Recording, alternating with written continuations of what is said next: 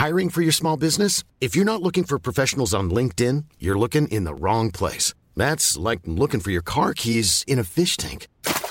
LinkedIn helps you hire professionals you can't find anywhere else, even those who aren't actively searching for a new job but might be open to the perfect role. In a given month, over 70% of LinkedIn users don't even visit other leading job sites. So start looking in the right place. With LinkedIn, you can hire professionals like a professional. Post your free job on linkedin.com slash people today.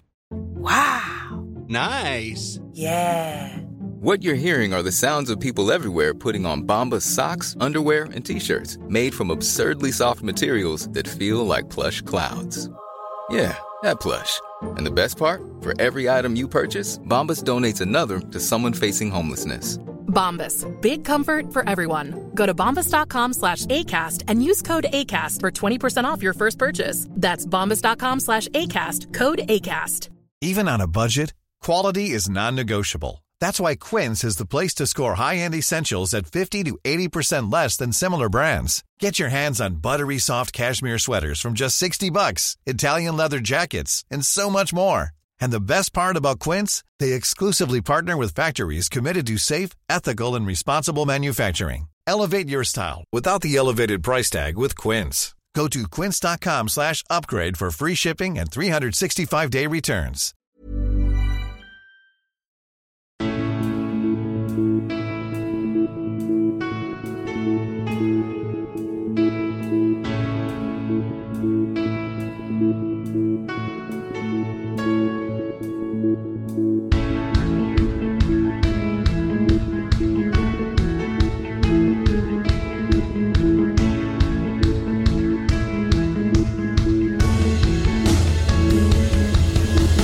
Bienvenidos a Alineación Indebida. Esta rivalidad no es como ninguna otra que hemos vivido. Puede que las haya habido más ardientes o simplemente mejores incluso, pero Manchester City y Liverpool nos están brindando algo increíble. Fue una nueva actuación de exactamente eso, golpe tras golpe al borde del noqueo y al final un empate que nos deja la Premier League abierta de par en par. Como abrir se abrió la puerta del Southampton como esos días en los que se abre y encajan nueve. Esta vez solo fueron seis. Y sexto es el Manchester United tras perder con el Everton. El Burnley no aprovechó su propia victoria contra el Everton y perdió con el Norwich. Hablamos de todo eso, el Tottenham de Conte, el Leeds de Mars y muchísimo más hoy en alineación indebida. Y para ello es para mí un placer dar la bienvenida en primer lugar al exjugador del Atlético de Madrid, Rafa Pastrana. ¿Cómo estás, Rafa? ¿Qué tal, Ander? ¿Qué tal, chavales? Pues no sé, Ander, yo, yo no sé nada. Solo sé que, que amo al fútbol, como diría el, el maestro Pibedale. O sea que gran, gran domingo y, y gran jornada de, de, Premier. Efectivamente, efectivamente. Amamos al fútbol. Héctor Crió, ¿amas tú también al fútbol? Sí, hola Ander, hola a todos. Eh, coincido con Rafa al 100%. Ha sido, ha sido una, bueno, un domingo. El sábado fue un poquito más amargo pero ha sido un domingo bastante bueno de, de fútbol. A ver si, si llega pronto la, la próxima semana y, y, tenemos uno igual de bueno. Así es, así es. Y finalmente es Rodrigo Cumbraos. ¿Cómo estás, Rodri? Tú tienes que estar armando el fútbol, ¿eh? eh sí, sí, sí. Pero bien, bien. Vamos a hablar del, yo creo que ahora mismo el mejor partido que se puede ver en todo el mundo. ¿Aston Villa Tottenham? No, no, no. La también Everton, Everton. E Everton Manchester United. Madre mía, madre mía. Eh, sí, llegaremos a todos esos partidos, a todos esos partidos, al Everton, al, al, Tottenham, al Burnley con el Norwich, pero antes de cualquier otro tiene que ser el Manchester City 2, Liverpool 2, qué absoluta obra de arte entre dos grandísimos equipos y lo mejor de esta rivalidad son los partidos entre ellos, no solo que se empujen a, a, sí mismos hasta, hasta los 90 puntos, se peleen por, por Champions League y, por todo, sino los duelos directos, que muchas veces en las grandes rivalidades o cuando se enfrentan grandes equipos acaba primando la, el conservadurismo, el ser algo más eh, tímidos o algo más... Eh, cuidadosos con, con, todo, con los partidos, con los planteamientos, y no es el caso de Manchester City. Liverpool, estos dos equipos quieren ganar, y nosotros que, que, lo agradecemos, que lo agradecemos como espectadores de estos grandes espectáculos. Hoy ha sido así una vez más, empate a dos en el Etihad, con un Manchester City que seguramente tendría que ya haberse llevado el triunfo y haber sellado casi seguro la Premier League con un más cuatro en puntos de aquí al final de temporada pero al final el Liverpool ha demostrado por qué ha podido empujar al Manchester City tan lejos todos estos años y ha empatado ese partido con, grandes momentos de efervescencia tan brillantes como son ellos y al final un empate a dos. A punto ha estado Riyad en ese último suspiro en lo que hubiese sido una coronación increíble con una vaselina en el último minuto, pero al final 2-2. 2-2. Rafa, vamos a empezar por ti. ¿Cuáles son tus emociones, tus impresiones después de, después de haber vivido este partido? ¿Qué, ¿Qué reflexión te deja este choque? Pues la verdad es que eh, no, sé ni por dónde empezar, porque es que es, un, es una gozada ver, eh, ver a estos dos equipos. Eh, la verdad es que es eso, el Manchester United, pues creemos que, que juega a, otro deporte. La verdad es una. Yo lo padecí el, martes pasado y lo tendré que volver a padecer el miércoles. ¿El miércoles en directo desde el estadio? pues creo que, pero todavía no te lo puedo confirmar, porque depende de temas de trabajo y tal, pero en principio, en principio estaré allí. Y, la verdad es que el, partido ha sido, ha sido sensacional, se entiende muy bien, sobre todo a raíz del estado de forma en el que está, en el que está De Bruyne, que lleva un mes, un mes y medio fantástico. Eh, Bernardo también maravilloso. Y, bueno, a partir de ahí, pues han, han ido acogotando al, al, Liverpool desde muy pronto con el, con el primer gol. Y esos primeros 10 minutos han sido mucho dominio del City, pero bueno, el Liverpool ha sabido eh, aguantar, salir y, es que al final pues también el Liverpool es que tiene muchísima, muchísima calidad arriba y dentro de que yo pienso de que hoy eh, los tres del medio han estado bastante mal, especialmente Fabiño, puede ser que mm, se ha escapado sin, que le expulsen, yo creo que de, manera milagrosa, con, la patada que le ha dado Bernardo y que además venía a hacer una falta previa que era de amarilla, que no se la han sacado, entonces, bueno, eh, pero claro, los tres de arriba al final es que también pues mm, tienen muchísima calidad, en el gol en el gol de Jota se ha, podido ver em, se ha podido ver cómo interactuaban eh, prácticamente prácticamente todos y, lo bien que generaban el espacio para el, para el, para el remate de Diego Llota que llegaba solo. Y bueno, pero aún así, pues el, el City sabemos cómo, funciona, que no, no, se, no se amedrenta eh, por los cambios de, resultado, ha seguido empujando y, ha llegado el gol de, de, Gabriel Jesús, que dicho lo cual, a mí el partido de Gabriel Jesús creo que luego lo podemos también comentar respecto de Jack Rilis. Ha tenido muchos momentos de cuando tenía que pasar tiraba, cuando tenía que tirar pasaba. Em, ha tenido un par de jugadas que recuerdo yo ahora de em, bastante egoísmo, eh, sobre todo una que se ha ido bastante bien em, y dentro del área entraban solos de Bruyne y Bernardo ya, ha preferido tirar él. Otra que ha tenido un tiro al, lateral de la red cuando tenía opciones mejores en el centro y, y De Bruyne se lo, a si se lo recriminaba. Pero bueno, la salida del. La salida de la segunda parte ha salido el Liverpool muy en tromba, ha conseguido poner el empate y luego, pues la verdad que yo diría que, en notas generales el, City ha sido superior en la, en la segunda parte, sobre todo si entendemos eso, que, lo que decía antes, ¿no? pues que habían ganado la batalla en el, en el medio del campo, ha llegado el, el, gol anulado de Sterling. Para mí es muy justo, yo vamos, en, directo pensaba que no, que no estaban fuera de juego. Y bueno, para una vez que, Sterling define así de bien, que no, que no nos acostumbra cuando las tiene tan fácil a, definir bien, pues es una pena que se, lo hayan, que se lo hayan quitado el gol. Y luego, yo he visto mucha crítica también a Kyle Walker, porque en los últimos minutos yo creo que o estaba muy cansado no, o no estaba bien, pero yo creo que durante todo el partido ha sido un punto muy importante para el City. Al final, Walker es un. No es 30 Alexander Arnold, pero es un lateral que hace jugar mucho al equipo. Y, bueno, el, el Liverpool al final, pues sobre todo los diez últimos minutos, yo creo que ha dado la sensación de que se veían satisfechos con el, con el empate, no han, querido arriesgar, pese a que han tenido eso, bueno, pues una patada de Tiago a, De Bruyne y una de Fabiño a, Bernardo, con lo que se han podido quedar con al menos con uno menos. Y luego, pues lo, lo que comentaba Ander, en, lo comentabas en la introducción de la, vaselina de la vaselina de Marez, que ha podido ser el, que ha podido ser el 3-2 también, que da en la espalda de, de Van Dyke. Pero bueno, eso en general, o un, espectáculo, muy buen partido de fútbol, muy entretenido para el espectador neutral y, y la verdad que, bueno, a mí sobre todo desde la perspectiva del, Manchester City, que prácticamente han sacado el mismo equipo que el, que el martes con, con, dos únicos cambios, ¿no? con Walker y con, y con Foden, verles lo, lo frescos que estaban y, y, lo bien que han jugado, la verdad que es, es encomiable, porque el Liverpool sí que rotó un poquito más con el Benfica. Pero bueno, eso, partidazo. Hmm, absoluto partidazo. Y claro, yo lo estaba pensando, Héctor, al principio, sobre todo en esos primeros minutos y luego a través del partido, pero especialmente al principio. Claro, ¿a qué me recuerda esta sensación de, de, tan, de tanto poder, de tanta fuerza, de que cualquier de que están a punto de asestar un golpe enorme y al final, como una pelea de boxeo, una gran pelea de boxeo, una gran, pelea de artes marciales mixtas, esa sensación de que ambos están yendo a por el otro, que cualquier golpe puede ser definitivo y, ese, nivel de intensidad y de tensión que, solo vivimos en Premier League, yo creo ahora mismo en, en Liverpool y Manchester City, en grandes rivalidades como, estas. Y Jurgen Klopp lo decía después del partido, que cómo, explicar este partido, cuál sería la metáfora más apropiada, pues dos grandes boxeadores, dos pesos pesados que si bajan los brazos en cualquier momento llega el gancho que, te tumba y, sí, así es como se ha resuelto, así es como eh, se ha dilucidado este, este City-Liverpool con, golpes, al final los dos dando y un empate que, deja la Premier League abierta, pero otro gran espectáculo.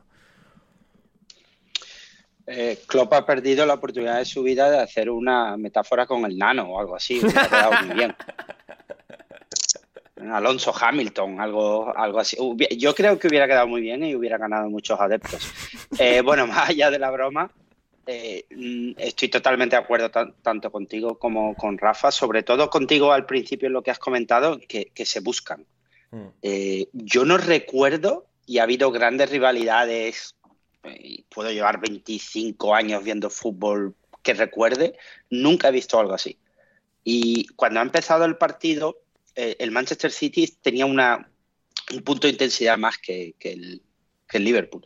Y se veía con, facilidad como De Bruyne estaba, eh, aparte de que es súper inteligente jugando al fútbol, es realmente inteligente como busca el espacio vacío, pero Thiago, Fabinho y Henderson no estaban muy pendientes, estaban más pendientes de, seguir la intensidad del City en velocidad y se, pegaban a Van Dijk y a, y Matip que de, estar pendiente de, el mejor jugador del City. Pero claro, no mm, eh, tiene una parte táctica que creo que Klopp va a mejorar en, el inicio de la segunda parte, pero otra también de, esta apisonadora de intensidad que los dos, con los que los dos juegan, que, hace que no puedas pensar a la velocidad normal que puede pensar cualquier jugador de fútbol. Eh, en resumen, un espectáculo digno de ver y ya es mucho decir cuando juegan estos equipos y y esperemos que, se mantenga así hasta el final del, campeonato. Mm. Rodri, eh, tú como gran analista de, táctica que, eres, ¿qué, es lo que más te ha llamado la atención en cuanto al despliegue de, ambos grupos de jugadores, ambos once, y cómo se han contrarrestado, cuáles han sido quizás las debilidades principales de por, y, las razones en este caso de por qué Liverpool ha sufrido tanto con esa presión tan asfixiante y tan demoledora del City que, y que ha hecho al City ponerse en tantas buenas situaciones como para llevarse el partido? Finalmente el Liverpool ha, sabido resistir, pero en cuanto pues, a esa, esa de ajedrez, digamos, por, eh, usar el, cliché, ¿qué es lo que más eh, ha resaltado para ti? A mí eh, lo que me ha llamado la atención es que probablemente hayamos visto al City em, más directo de toda la temporada, que em, no por falta de pausa hacía ataques más rápidos, es decir, siempre que podía buscaba el largo a la espalda de los, de los laterales y, también de los centrales.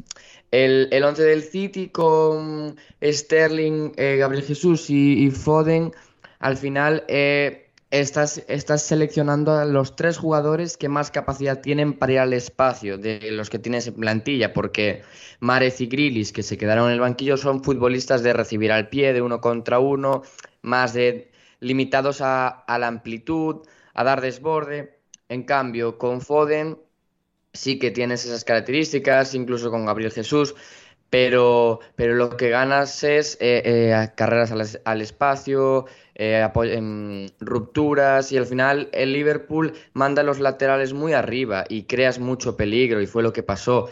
al principio, sobre todo por la derecha, por la derecha del, del City, con Walker llegando alguna vez y sobre todo con Gabriel Jesús.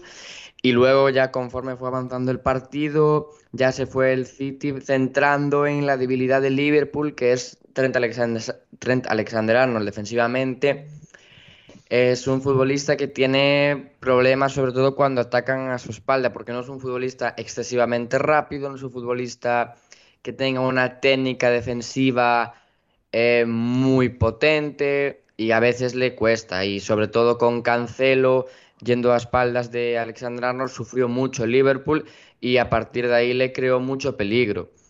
Em, al final yo creo que esa es la clave principal. Luego podemos hablar de algunas otras cosas como eh, que Bernardo Silva acompañase a Rodri en la base, que De Bruyne eh, se moviese a los costados de Fabiño y pudiese recibir por ahí para hacer daño.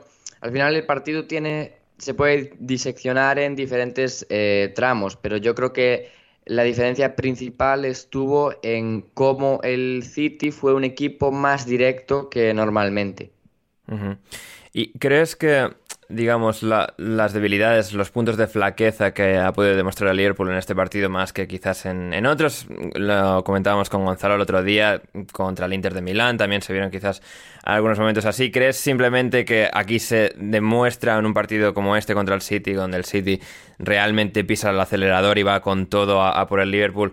Que se muestran esas carencias o simplemente el Liverpool no ha tenido su día más brillante y todavía, es decir, si este partido se repitiese podría tener una, actuación más a la altura del rival? Em, a ver, yo creo que, principalmente yo creo que el City eh, está un pelín por encima del Liverpool. Eso es la sensación que me transmite. A partir de ahí, cualquier equipo tiene debilidades. El problema con las debilidades del Liverpool es que no es la primera vez que, que, se, que se dirige esos ataques, ese plan de partido, no es la primera vez que se dirige hacia Alexander Arnold. Porque si os acordáis, en el partido de ida, eh, el City jugó también muy directo y, el, y, el ataque sobre el lado derecho del Liverpool no estaba Alexander Arnold, estaba Milner. Eh, fue muy descarado, muy, muy descarado, con Foden también por ahí. Al final yo creo que esa es una debilidad del Liverpool, pero que el propio Liverpool al final termina sacando beneficios de, esa debilidad en diferentes contextos, porque em, tú tienes que asumir que teniendo a Alexander Arnold probablemente te quedes... Eh, te quedes desprotegido en algún momento, pero lo que te da Alexander Arnold es incomparable. No hay un futbolista de la Premier League que le dé a su equipo lo que le da Alexander Arnold, al Liverpool. A partir de ahí, pues sí que podemos hablar de que igual el Liverpool tendría que haber ido a presionar un poco más arriba, tendría que haber soltado más a, a Tiago, que se quedó en la base con Fabiño, Em, igual la selección de los perfiles, sobre todo la primera parte con Mané, que no estaba muy, eh, muy concentrado, no le salían las cosas. Igual la primera parte pedía a Luis Díaz para permitirle a Liverpool presionar em, y luego cambiar y buscar otra cosa diferente. Pero yo no creo que fuese un partido en el que, en el que digas, eh, esta es la diferencia y, esto pasaría siempre si se jugase así. No, simplemente cada partido es un contexto diferente y yo creo que, que Liverpool, si está ahí arriba, es porque verdaderamente está al nivel del Manchester City. Luego al final hay partidos que se te escapan, hay días que no te salen las cosas y ahora está un punto por debajo, pero quién sabe si en un par de jornadas está dos o tres por encima. Hmm. Esto al final es un duelo con, dos grandes equipos y muchísimos muy buenos jugadores. Y el mejor de ellos, eh, seguramente, eh, Rafa, lo decía amigo, un amigo del programa, Pepe Rodríguez, eh, el mejor de todos estos es Kevin De Bruyne. Y yo creo que nadie personifica mejor esta rivalidad, estas ganas tan abrumadoras de ganar que Kevin De Bruyne. Como de enfadado está siempre, quiere ganar y quiere hacer un pase mejor y, disparar mejor. Y al final ese pase que le da a Marés para, para encarar en ese último suspiro y casi marcar el gol ganador es decir, su, calidad y su competitividad es algo realmente extraordinario. Absolutamente, es que, claro, al final tener un jugador de, su calidad, pero también de, su compromiso, porque lo hemos visto en el partido también pues muy, muy atento en, la salida de balón del Liverpool para poder, para poder robar y para lanzar al equipo rápido. y, sobre todo ha, llegado a un ha, llegado en un momento de forma a la parte a la parte importante de la temporada que, es una barbaridad. No sé cuántos goles seguidos, cuántos partidos seguidos lleva marcando. Y, la verdad es que es eso, pues se le, nota ese, ese compromiso y esas, y esas ganas mucho más allá de su calidad, que muchas veces, ¿no? Que ese perfil de jugadores pues de, de tanta calidad no suelen aportar tanto compromiso o tanto pero sí es lo que tú dices al final pues se le ve que, bueno que está a muerte con la idea mm, cree en el entrenador y, y, está yendo a tope. Y sobre todo pues lo que lo que decía no ha llegado para marcar las diferencias en, en la zona en la zona importante de la temporada. Partidos de Champions eh, partidos decisivos de por el título de Liga. O sea que bueno es, un, es una suerte poder verle verle jugar y, disfrutarle. Mm. Y más allá de que quizás la defensa del Liverpool, por su parte, no haya estado a su más brillante nivel, también pues con toda esa presión del Manchester City, lo reseñaba Miguel Quintana y creo que tenía razón. La forma en la que el Manchester City sí ha encajado esos dos goles, esos dos momentos en los que el Liverpool ha sido maravilloso, pero um, Aymeric Laporte creo que especialmente eh, que tuvo eh, esa llegada tan extraordinaria al Manchester City, tan exuberante, Luego tuvo un segundo año, lesiones y tal, en los, que, en que perdió algo de protagonismo, también con la llegada de Rubén Díaz, pero que hoy ha sido un día en el que realmente ha, destacado. Y luego también eh, el caso de los porteros, Héctor, y con esto cerramos el análisis de, este partido, los dos brasileños, y no me acuerdo quién era quien lo em, señalaba en Twitter, pero como al final el tener a Allison y sobre todo en estos grandes duelos y donde el City quizás tenga un poco más, el Liverpool es donde tiene un poquito más en la portería, donde Allison realmente a la hora de, pararte ese balón decisivo es un poquito, un poquito mejor que Ederson. Sí, yo creo, yo también creo que tiene un poco más de nivel que, Ederson. También hay que asumir el, papel de Ederson en, el equipo en el que juega. ¿eh?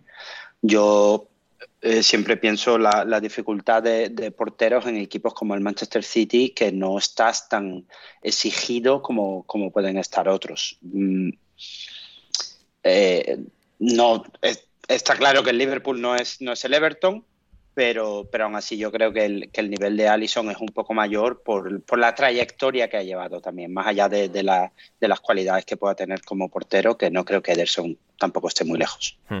Y finalmente, dato de Duncan Alexander respecto a este partido que decía, sí, el, el gran, la gran noticia de este partido es que Sadio Mané es el noveno jugador en la historia de la Premier League en marcar en su cumpleaños número 30, en su 30 cumpleaños.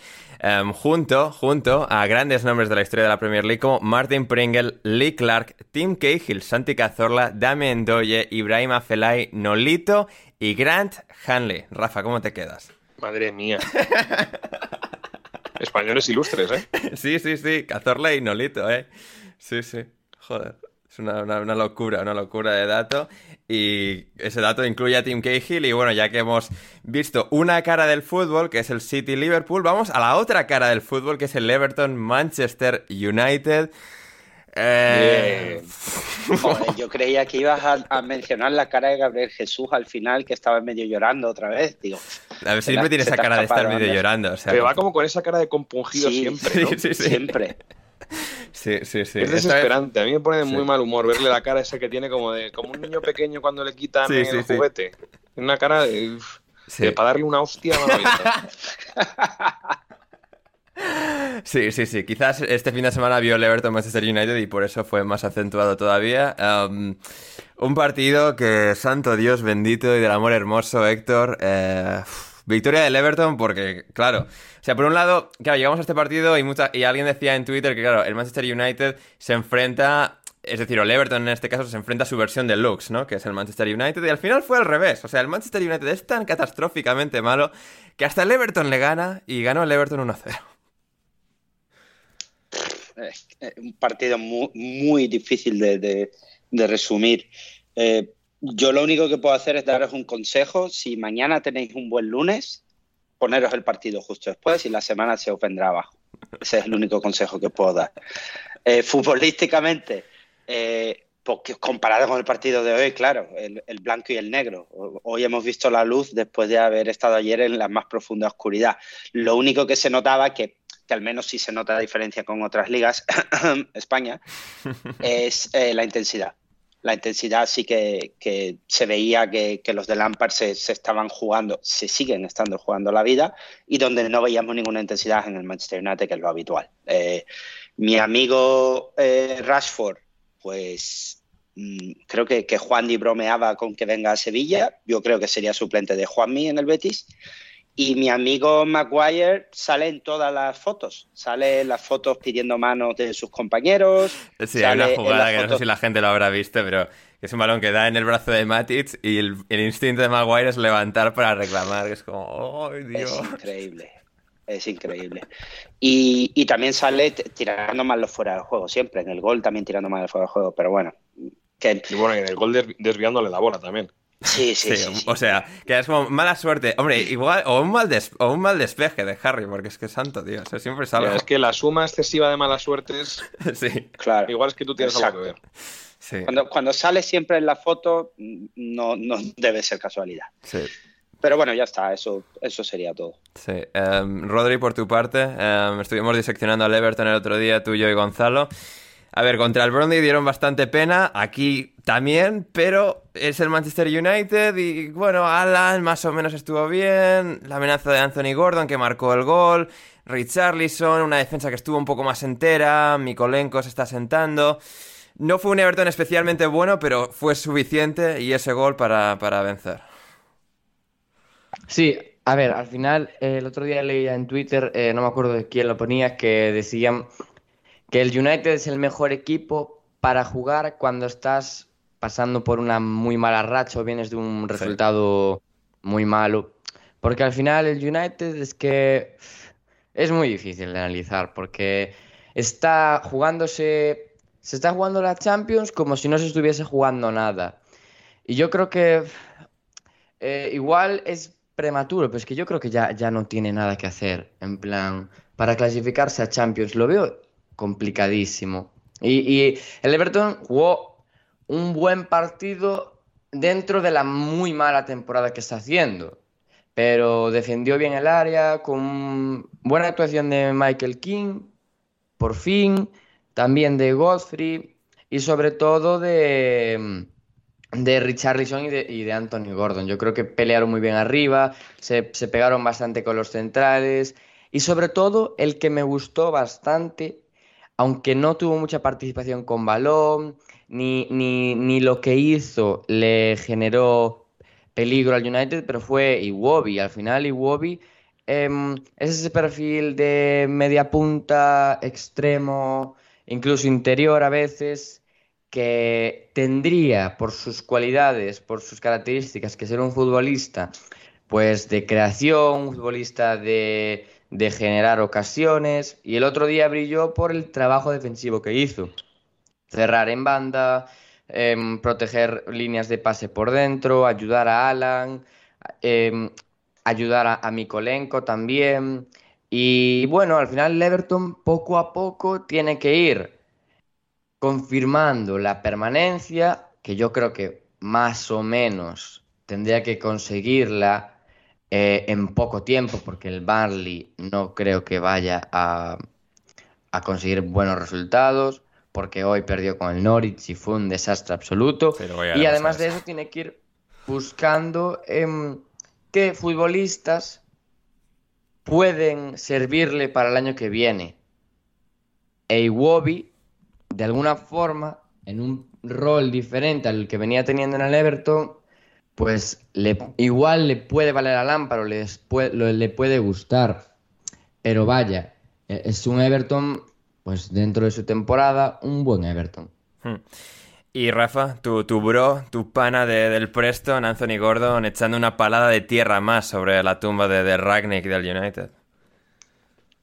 Pues sí, eh, lo hemos hablado otros días. Yo creo que, Anthony Gordon, eh, bueno, es de las pocas noticias positivas en general de la temporada del, Everton. No creo yo que sea únicamente atribuible a su estadía en Preston el, año pasado, pero, pero es verdad, es un jugador que, aprieta, que tiene colmillo, porque el, otro día también mete dos goles, eh, o mete evidentemente con, con mucha suerte, ¿no? Pero en casi todas las jugadas de ataque del Everton eh, pasan por él. Y, en días como hoy, que lo, decían muy bien Héctor y Rodri el tema de, el, de, que han estado bien ellos dos y Richarlison, pero que este año, por ejemplo, pues podemos comentar que es verdad que sale de lesión y demás, pero que Calvert Lewin se, pues, se ha caído, o sea, hoy mm, pasa súper, súper desapercibido. Y en una defensa que muchas veces te da las facilidades que te pueden dar Maguire y Lindelof no aparecer, pues es un poco es un poco complicado. Y luego también yo creo que hay que poner el foco en lo mal que está lo mal que está Cristiano Ronaldo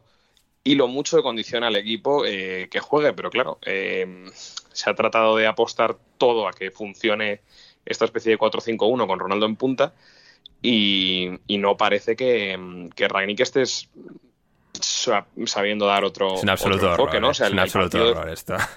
Claro, el partido después del gol de Anthony Gordon es, del United es, un drama. Pueden meter otro el Everton y, la segunda parte apenas genera el, United, que los primeros 20 minutos yo creo que no, no, son malos ¿eh? del United. Es verdad que tiene, tiene dos ocasiones, un par de paradas buenas de Pickford, pero es verdad que yo creo que mm, reacciona muy mal durante los, durante los partidos Ragnick y no, no parece superar el, el, plan de partido cuando le pasan eh, cuando le pasan cosas que no espera o cosas, cosas que le afectan negativamente, como es, como es un gol en contra, ¿no? Entonces, pues bueno, eh, parece que sí, su carrera como entrenador de élite, pues bueno, eh, nació y murió brevemente. Sí, efectivamente. Y el viernes por la noche, Héctor, em, tuvimos al Newcastle y al Wolverhampton Wanderers que se enfrentaron y ganó el Newcastle. Ganó el Newcastle un partido, bueno, bastante parejo, ya que el Newcastle pues, ha hecho un poco lo que el Wolverhampton hizo en segunda, de fichar jugadores muy por encima de su nivel para elevarse todos y, aquí les funcionó de, maravilla. Un partido que, bueno, con, con, sus fases no especialmente brillantes, pero donde ves que el Newcastle a partir del 4-3-3 y de la mejora táctica general con, con Eddie Howe, Joelinton de interior, Bruno Guimaraes de titular junto a Selvis, que tenía un centro del campo, Joelinton, John Selby, Bruno Guimaraes en cuanto a técnica y calidad es una locura. Y luego Chris Wood con el penalti, convirtiéndolo, forzándolo, poco de aquella manera, lo forzó y lo convirtió. San Maximán siempre galopando eh, como, como, un loco por, por, el ataque del Newcastle, siempre llevando al equipo hacia adelante. Shar muy bien también en defensa, mandando pases absolutamente fabulosos. Y bueno, pues eh, las cosas que, que, van bien en Newcastle después de un pequeño bache, tres derrotas, victoria buena contra el Wolverhampton. Mm, tengo unas notas aquí a modo Juan Di Mata y la primera es vaya tostón. Fue un, buen tostón de partido de Vélez por la noche, tú lo has pintado muy bonito y tal, un tostón auténtico. Eh, dos, qué importante Rubén Neves en el Wolverhampton. Es muy importante, en cuanto no está se le nota muchísimo. Yo soy fan incondicional de Joao Moutinho, pero ya no le llega sin Rubén Neves. Y tres, eh, qué malo es Fabio Silva. Por favor. Es, es, una cosa, es una cosa increíble. Ese, 40 millones eh, ¿eh? el pavo, ¿eh? No, a ver, lo intenta, pero no, no, no le llega, no le llega para esta liga, no le llega para esta liga. Y bueno, aparte de estas tres notas, pues lo que has comentado, sí que el, Newcastle dominó bastante, eh, Guimaraes se fue ovacionado, cosa que me sorprendió, porque tampoco me pareció un, como si fuera, no sé, como si hubiera hecho el partido de De Bruyne hoy. Pero es que no, han visto en Newcastle jugadores de esa calidad en el centro del campo en mucho tiempo. Bueno, Shelby alguno mejor que este ha hecho. No, sí, partidos sí, eh, pero, pero que ves que Bruno tiene ese nivel extra, ese techo más elevado. Pues será entrenando, porque vamos, el viernes, ya te digo que no. No, que, sé que Bruno es bueno y tal, pero que yo de repente cuando veo a todos de pie ovacionando, digo, bueno, si habéis ganado 1-0 de penalti y este señor tampoco es que haya hecho un partido exuberante. Eh, nada, los Wolves fueron a empatar a cero, eh, Chris Woods rascó un penalti poquito. Y, luego los Wolves intentaron, intentaron empatar, porque se ve que quieren seguir empatando y, conseguir a un récord mayor. Pero aparte de eso, un buen tostón de partido que le viene bien a mi amigo Howe. Ah, última nota antes de cerrar: se lesionó Fraser, ojalá nunca más vuelva a jugar. El odio de, Héctor eh, creyó que hacia Ryan Fraser eh, se perpetúa en el tiempo. Ryan Fraser, que bueno, pues tuvo una salida de Bournemouth algo, algo desafortunada, algo, algo bueno, eh, decepcionante negándose a jugar en el tramo final de su última temporada y tal, y no, no teniendo un rendimiento especialmente bueno. Y bueno, pues Héctor lo, guarda, lo guarda en su, en su, oscuro corazón, en todo caso. Em, en todo caso, el Chelsea, el Chelsea, el sábado, el sábado el Chelsea Casi, casi hace, casi se convierte en el tercer equipo en meterle nueve goles al Southampton, Rafa. Al final se quedó en seis la cosa, que tuvo que ser un alivio grande porque tener que tener otra vez la conversación sobre Rolf Hasenhutter y el Southampton encajando nueve hubiese sido, hubiese sido duro, pero bueno, pues al final, uno de esos días en los que al Southampton se empezó a descoser la cosa y acabó pues con la camiseta totalmente rota y el Chelsea pues con goles de Marcos Alonso, de dos de Werner que mandó dos al palo y aún así le dio para marcar otros dos, Mount, Havertz, otra vez Mount. Eh, buen día para los Blues. Pues sí, la verdad que eh, venían eso, pues de la muy mala imagen que dieron el otro día contra el, contra el Madrid en, Champions. Y bueno, pues el Sotón ha, ha pagado los platos rotos. Eh, yo creo que, a ver, evidentemente el Chelsea ha hecho un muy buen partido y ha detectado claramente cosas que hemos analizado otros días del Southampton. Em, que la defensa mm, tiende a errores no forzados mm, y que a poco que le, a poco que le fuerces un poco, pues mm, caen la absoluta, en el absoluto caos, ¿no? O sea, Salisu y Bednare que el partido es, es terrorífico, en, no solo en salida de balón, sino en marcaje y, y en prácticamente todo. Entonces, pues bueno, a partir de ahí detectaron que lo que había era que presionar arriba y un montón de un montón de goles que son de versiones entre Mount, Havertz y, Werner arriba. Y a partir de ahí, pues bueno, el Sotón es un, es un castillo de naipes a veces que, tiene estas cosas que le soplas un día y, y, se va a tomar por culo, porque la verdad es que ha sido una cosa mm, muy sangrante de ver y un equipo pues sin, sin mucha idea de, por ejemplo, de cómo, cómo superar esas primeras líneas de presión del Chelsea y de, y de respirar. El tema es ese, que yo creo que el, el Chelsea le ha hecho pues como cuando te hacían de pequeño la aguadilla, ¿no? Y no te dejaban salir y tú te agobiabas y te agobiabas y, y, solo podía ir a peor, ¿no? Pues esto mm, le ha pasado más o menos eso. Mm, el Chelsea no ha levantado la mano y, el Soton ha ido, vamos, hemos visto hasta, hasta errores impropios, por ejemplo, de War Pros, que, que genera eh, uno de los goles de Timo Werner con un, con un mal pase de cabeza hacia atrás. Y, y, luego, pues eso, es que al final, pues mm, mucha fragilidad. Mal Romeo, eh, las bandas tampoco han sabido darle ese oxígeno al, al Soton y el Chelsea, pues eso, ante, ante ver la debilidad, lo, han, lo, han, cogido del cuello y no, no lo han dejado ir. Y bueno, pues oye, un saludo nuevamente hoy a, a Saúl Ñíguez, que bueno, pues que no tiene minutos ni siquiera en un, en un 6-0 eh, contra, un, contra un pobre Southampton. Efectivamente, efectivamente. Rafael siempre con la cuñita de Atlética de Madrid, me encanta. Um, Rodri, ¿es este el comienzo de, de, una nueva era para Timo Werner? ¿Ha abierto finalmente la botella de ketchup? Ah, no, no. No. Yo creo que no. O sea, Se le van a caer los goles, Rodri. Eh, partido con espacios entre dos entrenadores alemanes, lo menos que te esperas es que no, no marca algún gol. Eh, luego cuando juegue contra Sandage no haya ni 5 metros de, de césped libre, yo dudo que vaya a seguir marcando goles. Pero bueno, igual estamos ante la resurrección de Timo Werner confirmada el martes con un doblete en el Bernabéu. Ojo, eh. Dios te oiga. y quien sí tuvo un doblete, eh, y tres de hecho, ¿no? Heung-Min contra el Aston Villa.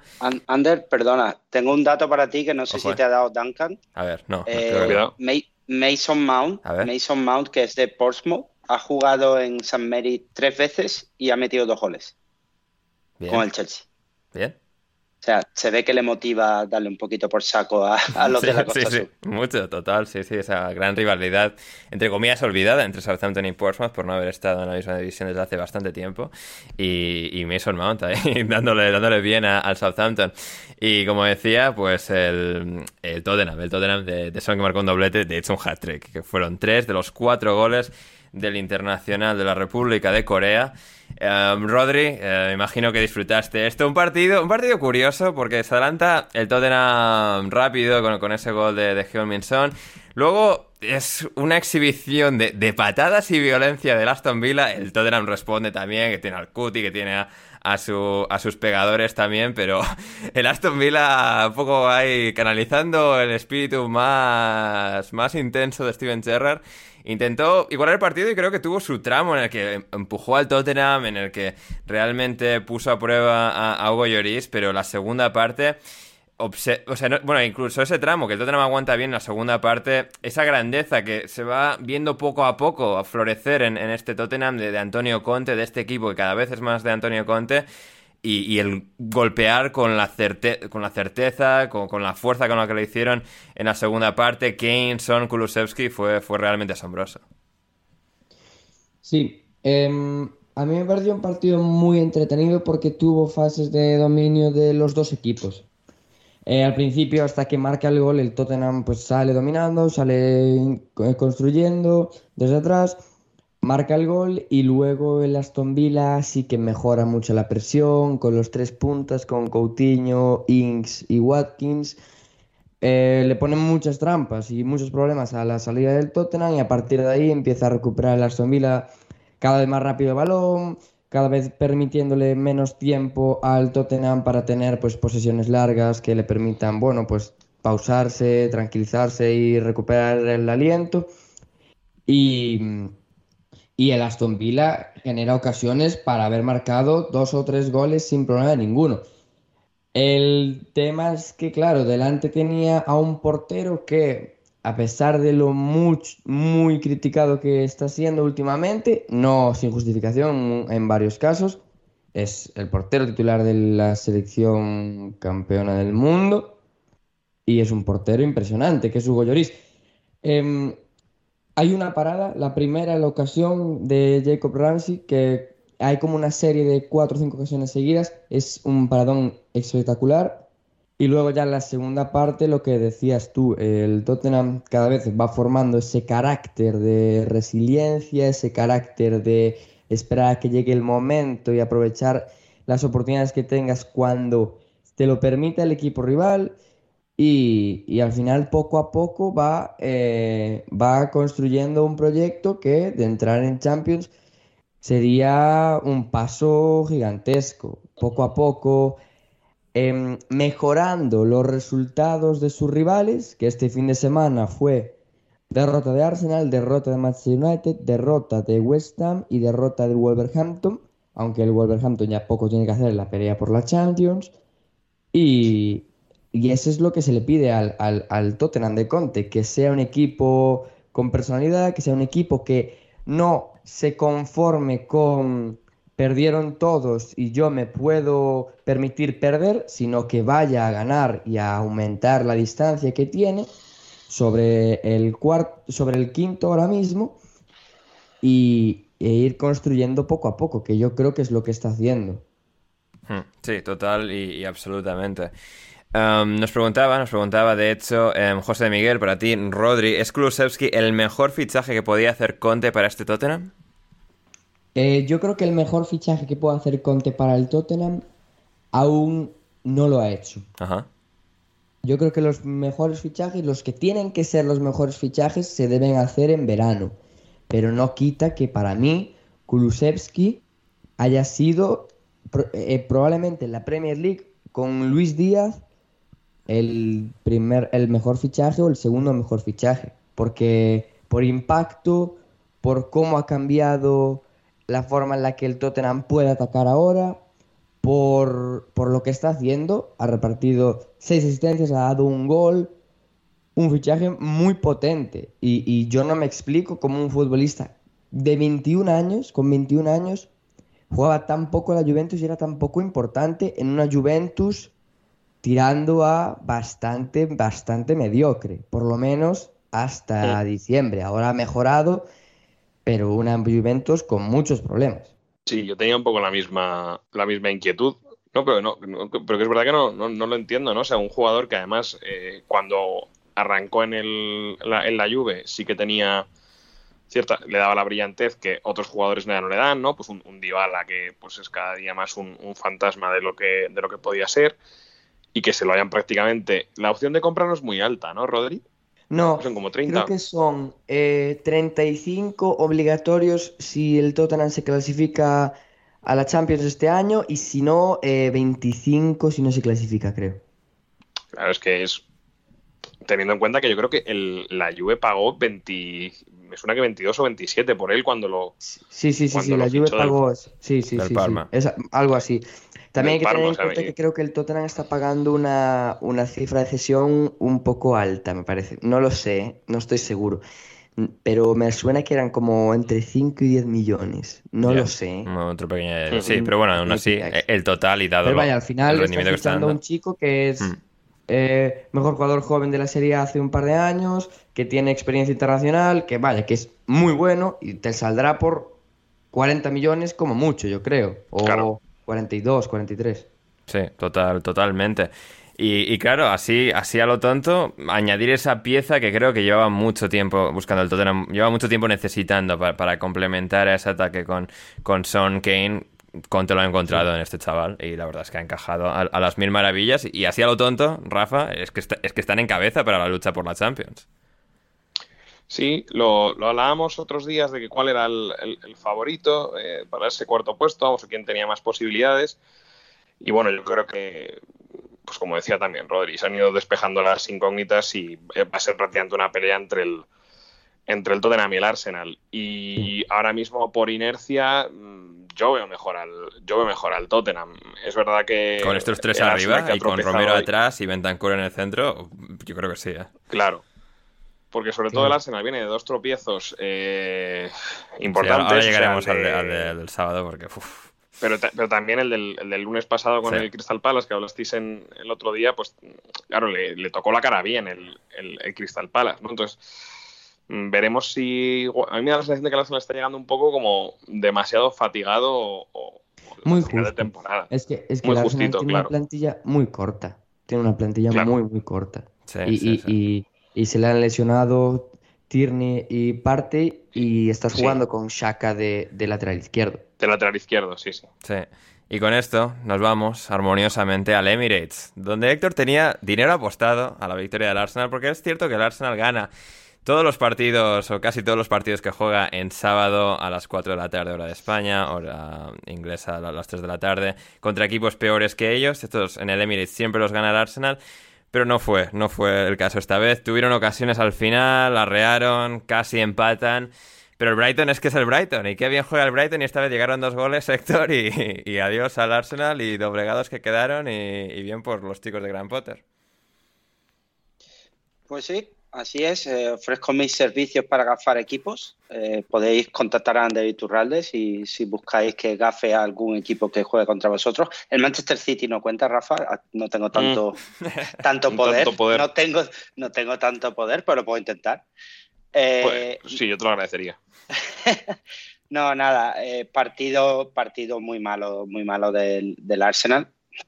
Eh, realmente malo, creando, creando entre cero y nada, realmente, quitando el gol de, de Martinelli.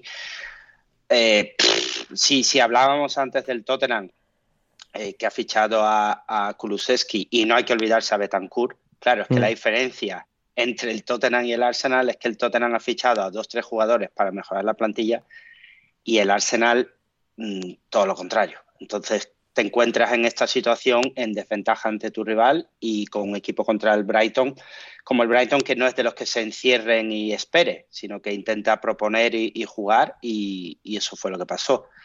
Golazo de Trossard, eh, podemos hablar de cómo el fútbol nos está robando nuestros corazones con el fuera de juego de Martinelli, yo todavía no sé si, si era o no, eh, más allá de mi apuesta.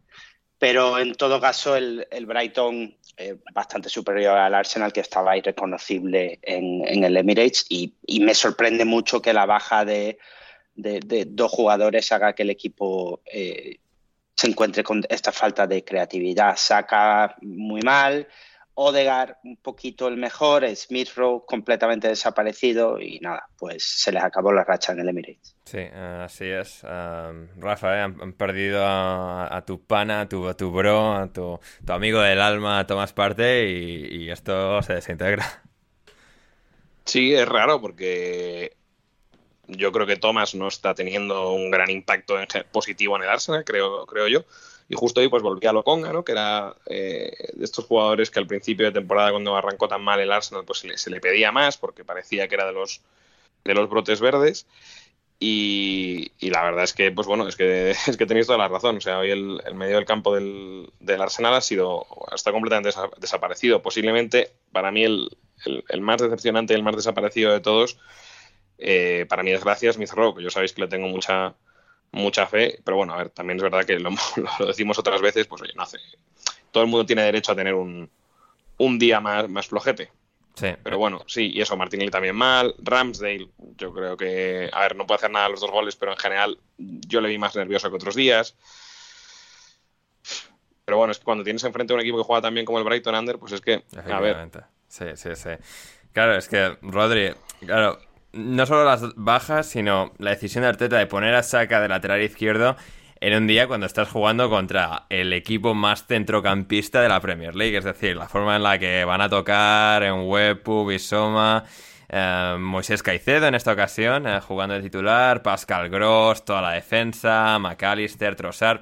Es decir, contra estos peloteros creo que quieres decir algo distinto y aquí es donde quizás, pues, más allá de que quizás el día del Palace fue más accidente, aquí Arteta sí que un par de decisiones que, que han realmente han, han, puesto al Arsenal en una posición de desventaja para la Champions importante. Sí, yo entiendo que Arteta utilice a Shaka de lateral izquierdo en un contexto de necesidad como fue el otro día contra el Palace, la última media hora, que bueno, vas perdiendo 1-0, 2-0 y luego 3-0, y necesitas, eh, necesitas algo que eh, agitar un poco, cambiar un poco, sorprender al Palace. Pero el otro día yo no sé si la necesidad era tanta. Eh, principalmente porque no creo que fuese tan necesario prescindir de Tavares para, para colocar en, es, en, su sitio a un futbolista que no es lateral izquierdo y que no tiene las características de un lateral izquierdo y que es un parche con muchas deficiencias eh, en esa posición. Al final, eh, lo comentaba por Twitter, creo, y mm, el, el, el Brighton no solo Ganó la batalla, la batalla en el mediocampo porque estaban Odegar y, y Sambi sino que también se aprovechó de que Shaka se incorporase muchas veces al medio centro para atacar su espalda, sobre todo como en Wepu. El primer gol del Brighton llega por ahí, es un balón largo sobre, sobre en, Wepu desde Luis Dunk que llega porque Shaka está por delante de la línea defensiva.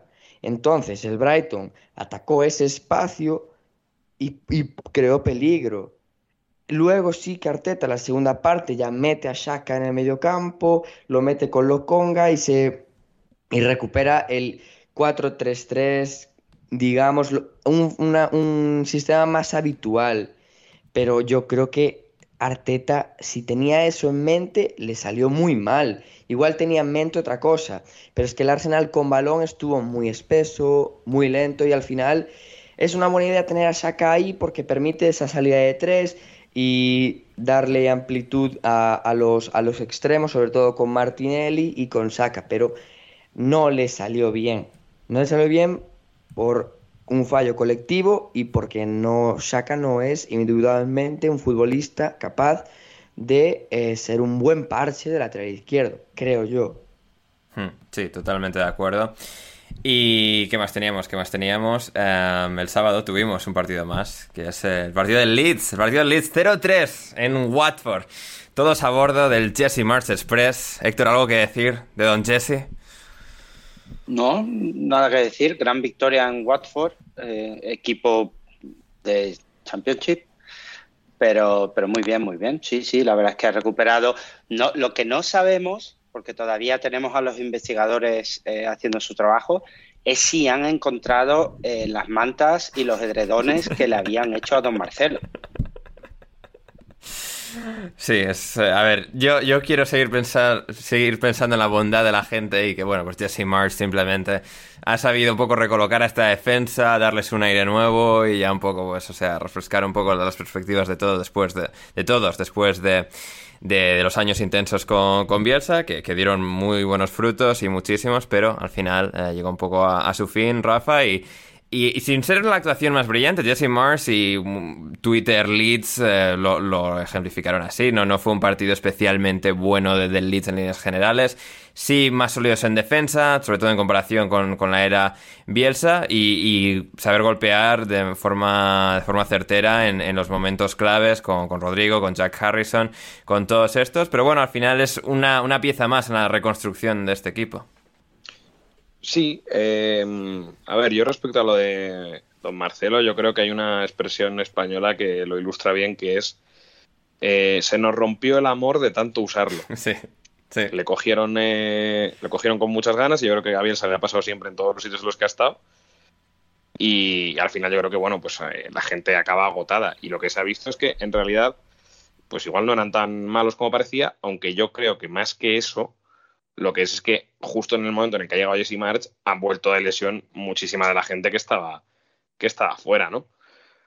Entonces, bueno, yo dentro de que me parece que no ha funcionado especialmente ese doble pivote cementesco de um, y Koch, eh, creo que es que, mm, a ver, es que hay pocos equipos que estando en la situación en la que está el Watford tienen tantas facilidades, porque es que, por ejemplo, lo del gol de Rodrigo Moreno, pues como, como, suele decir Héctor, es que le pones la música de Benny Hill y es que se entiende mejor. Eh, no sé qué demonios hacen Samir y Cabasele con una bola que tiene prácticamente perdida. No, no, era, eran Camara y Samir, creo. Y Camara le quiere. Ah, o sea, Samir, Samir, estaba seguro porque es el que la. Sí, sí, no, Samir es el que. sí, Camara quiere dársela a Samir porque sabe si, que, si Samir la recibe y puede darse la vuelta para el otro lado, tiene todo el campo despejado. Pero. Y luego también la salida de Foster es mm, de esto que sales ya para ponérselo todavía más fácil al, al delantero rival.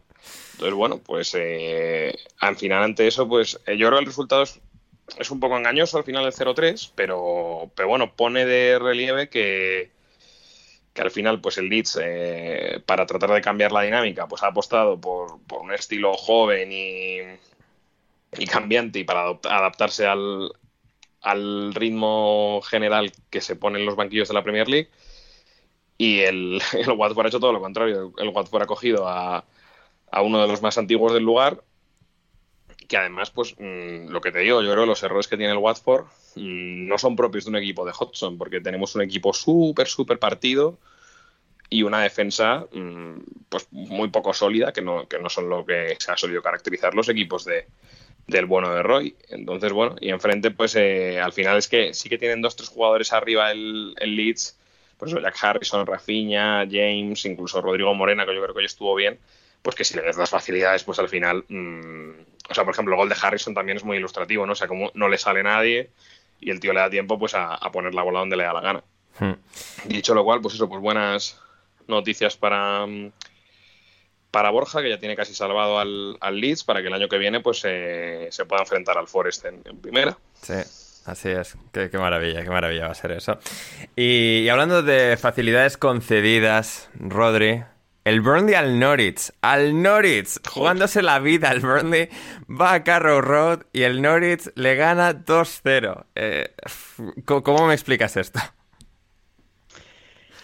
Eh, a ver, es que es imposible explicar lo del Barley y lo del Norwich, un equipo que lleva 20 goles en 33 jornadas, 32 jornadas, que se dedicó a jugar como si fuese el propio Marley y, nada, certificó ya el, el, otro día en el, en el análisis del Everton creo que los tres dijimos que el Everton se iba a, se iba, iba a, mantener. Tú, dijiste que, bajaban. Yo dije que iba a descender, ¿no? Sí. sí.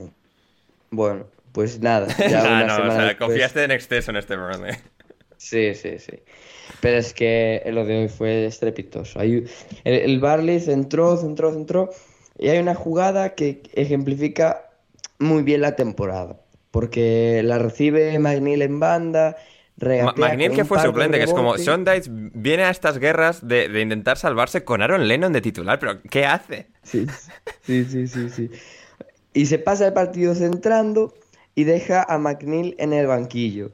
Y la última eh, media hora es un cúmulo de centros lamentables. Una última media hora que encima has en el quitado a Bejors para meter a Vidra. o sea, que entiendo yo que es para Sí, cazar sí, alguna sí, segunda sí, sí, jugada, sí. un jugador un poco más hábil, pero Dios mío.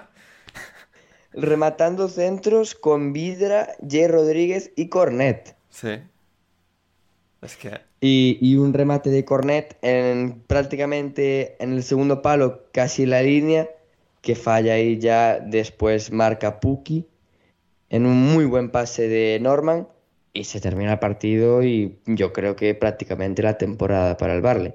Excepto que gana algún partido porque el Everton aún tiene un calendario bastante complicado, creo. Juega contra el Leicester, creo que juega, Sí. no sé si juega contra el West Ham, También. no estoy seguro. No, contra West Ham ya no, pero contra el Leicester, o sea, lo leímos otro día, había varios ahí complicados, ¿no? El Manchester United, eh, como hemos podido ver este fin de semana, pero sí, el Everton todavía tiene un calendario más, Sí. difícil. Pero sí, la- las perspectivas con, con este Burnley, con Ashley Westwood y Josh Brownhill, que santo Dios bendito, que, que dos mediocentros, uff. Y sí, sí, no, es que to- todo, todo se le ha venido abajo a Sondites con decisiones Sí. muy, muy Y tiene una surrealistas. plantilla sí. cortísima. También, sí, Una sí, plantilla súper corta, muy con- de mucha edad, Sí. que va a tener que renovar prácticamente en verano. Y claro, al final, si tienes que renovar una plantilla prácticamente entera en Championship y decidiendo qué hacer con jugadores como Behorst, Cornet, que, hace el año, que el año pasado estaban jugando en Champions, es que, y probablemente Magnil, pues supongo que se irá, Tarkowski se va. No, no desciendes en la mejor de las situaciones, No. contando con que un descenso siempre es, pues vaya, por causas eh, bastante malas, pero hay formas y formas de descender. El Norwich descendió para volver a subir, pero el Barley es que yo no sé. Sí. porque la situación creo que tampoco está muy bien económicamente a pesar del nuevo propietario. No, no, porque dinero no han traído. O sea, sí, Berghorst y Cornet, pero es decir, lo, lo han querido han querido venir como para, bueno, gestionar una empresa en Premier League y tener al Burnley un poco poco a poco como han ido estos años, pero no, esto no iba a durar para siempre. Aquí hacía falta un poco más de, de dinero y de choque cultural y, y no lo ha habido, así que eh, veremos, veremos lo, lo que sucede. No todo es malo. Eh, Masley Barnes jugó su partido número 400 de liga, eh, saliendo en los últimos minutos de este Norwich Burnley. Y bueno, y el pase de Matías Norman para el 2-0 de Timo Pukki, eh, una maravilla, sin mirar y tal, pff, espectacular. Y los dos Creo últimos que- partidos que nos quedan, Rodri. Sí, iba a decir que, que si, si tuviese que dar un jugador en Premier del Norwich probablemente sería Matías Norman. Sí, sí, sí, no, es, es el, es el mejor de este equipo con bastante diferencia. Y hablando de, bueno, equipos recién ascendidos, el Brentford, el Brentford en este caso, 2-0 al West Ham. Rafa, eh, bueno, un partido en el que el West Ham, pues quizás con el Lyon en la cabeza, empatan el jueves, tienen que ir a Francia, partido decisivo esta temporada eh, el próximo jueves, y aquí un Brentford con, Eriksen haciendo lo que también hace, y en Beumo y Tony también en ambos goles, claro, marca uno cada uno asistido por el otro, y, y la forma, o sea, lo que más me llama la atención de ambos goles es lo que lo- el nivel al que notas de cómo se conocen, es decir, la, la familiaridad que tienen uno con el otro, sabe dónde va a estar, esa compenetración y les sirve para marcar dos goles y, y ganar al West Ham. Pues eh, tal cual. O sea, es que al final se, se les nota a los dos que, que están muy a gusto jugando el uno con el otro y que sabe perfectamente. En el, sobre todo se ve muy bien, yo creo, en el gol de Tony, ¿no? En plan, Sí. eh, que sabe perfectamente en Beumo dónde va a estar y, y dónde va a esperar la pelota. Y, y yo, pues sí, te doy la razón. Yo creo que el, pese a que el 11 que sacó Mois es un 11 pues eh, bastante tipo, bastante titular, sin mucha rotación, yo lo que creo es que han, han acusado bastante el, el partido del jueves, que además pues les conllevó un esfuerzo extra por estar jugando eh, pues prácticamente toda la segunda parte sin, eh, Aaron Creswell, con uno menos. Y, hoy la verdad es que es eso, pues prácticamente no hemos, no hemos visto al West Ham, ¿no? Eh, ha tirado una vez a puerta, poco peligro, muy mal Antonio, lo ha querido tapar con Blasic. Y luego, bueno, pues también muy condicionado por el cambio de la lesión de Kurzuma por, por Issa Diop, que mm, creo que ha estado mejor Issa Diop que, mm, que Dawson, porque Dawson yo creo que además queda bastante retratado en los dos goles. Pero mm, bueno, sí, también el, tener que hacer ese ajuste de- defensivo en el, minuto 30, pues también te, también te condiciona, te condiciona el partido. Entonces, yo creo que el Brentford sabía a lo que tenía que, que salir, eh, hacer daño a un equipo que tiene la cabeza posiblemente en el partido de Europa y a tratar de hacer pues lo que han hecho, que es certificar la mm, más o menos matemáticamente la, permanencia en Premier. Así que bueno, hoy una muy buena noticia porque el Brentford al final es un es un equipo muy fresco, a mí me gusta mucho cómo juega, es verdad que han tenido un momento bastante valle durante la temporada, pero ahora vuelven a llevar una buena racha y, la verdad que me, me, alegro porque es un, es un proyecto que mola, que mola mucho. Hmm, totalmente. Y acabamos con el último partido de la jornada Premier. Héctor, Leicester 2, Crystal Palace 1. El Leicester también el próximo jueves se juega su temporada en, en la Conference League en Eindhoven, eh, en tus tierras neerlandesas, después de empatar a cero en la ida en Leicester con el PSV se juega en la vuelta con Roger Smith, um, Mario Götze y compañía. Pero aquí, en, este, en esta cita um, intermedia, han, cumplido dos goles. Lukman, Kieran Dewsbury Hall también, un poco más, un poco mejor, cada vez más evolucionado. Um, el Palace casi empata y marca Isaac un gol. Pero bueno, Leicester bien tres puntos que, que siempre son positivos. Pues sí, uno de estos partidos de, de playa entre dos equipos que no se juegan nada, eh, Leicester con la cabeza en Eindhoven, que yo de hecho prefiero que pierda, a ver si puedo ver al Bodo Glin aquí en, en Eindhoven. Pero sí, que eliminamos además, eh, sería, sería maravilloso. Eh, nada, no, partido sin, sin mucha historia, se le veía a, a, todos muy, muy tranquilos, eh, sin mucha tensión. Y, y, bueno, lo único, lo único de hecho que te lo comentaba esta tarde quería destacar de este partido es la, el penalti que le para Casper a, a Saja. Supongo que mandándole un saludo a mi querido Gonzalo Carol, al, al que por supuesto le recordaremos esto siempre. Y, y, nada, ya a pensar al jueves a ver si pierden en Eindhoven y, y vamos a ver al Bodo a, a Eindhoven. Es, es, cierto, es cierto. Luego hay preguntas para mí sobre, sobre el Bodo Glimt y su partido con la Roma. Que sorpresa, sorpresa. Victoria del Bodo Glimt contra, contra la Roma. Um, y sí, esto ha sido un poco la, la, Premier League, esta jornada, esta gran jornada con, con City, Liverpool, con Everton United, con la lucha por abajo, la, las luchas también intermedias. No, la verdad es que fantástica, fantástica jornada de Premier League. Y con esto cerramos la primera parte del programa de hoy de Alineación Indebida y volvemos con mucho más en Alineación Indebida después de esta breve pausa musical.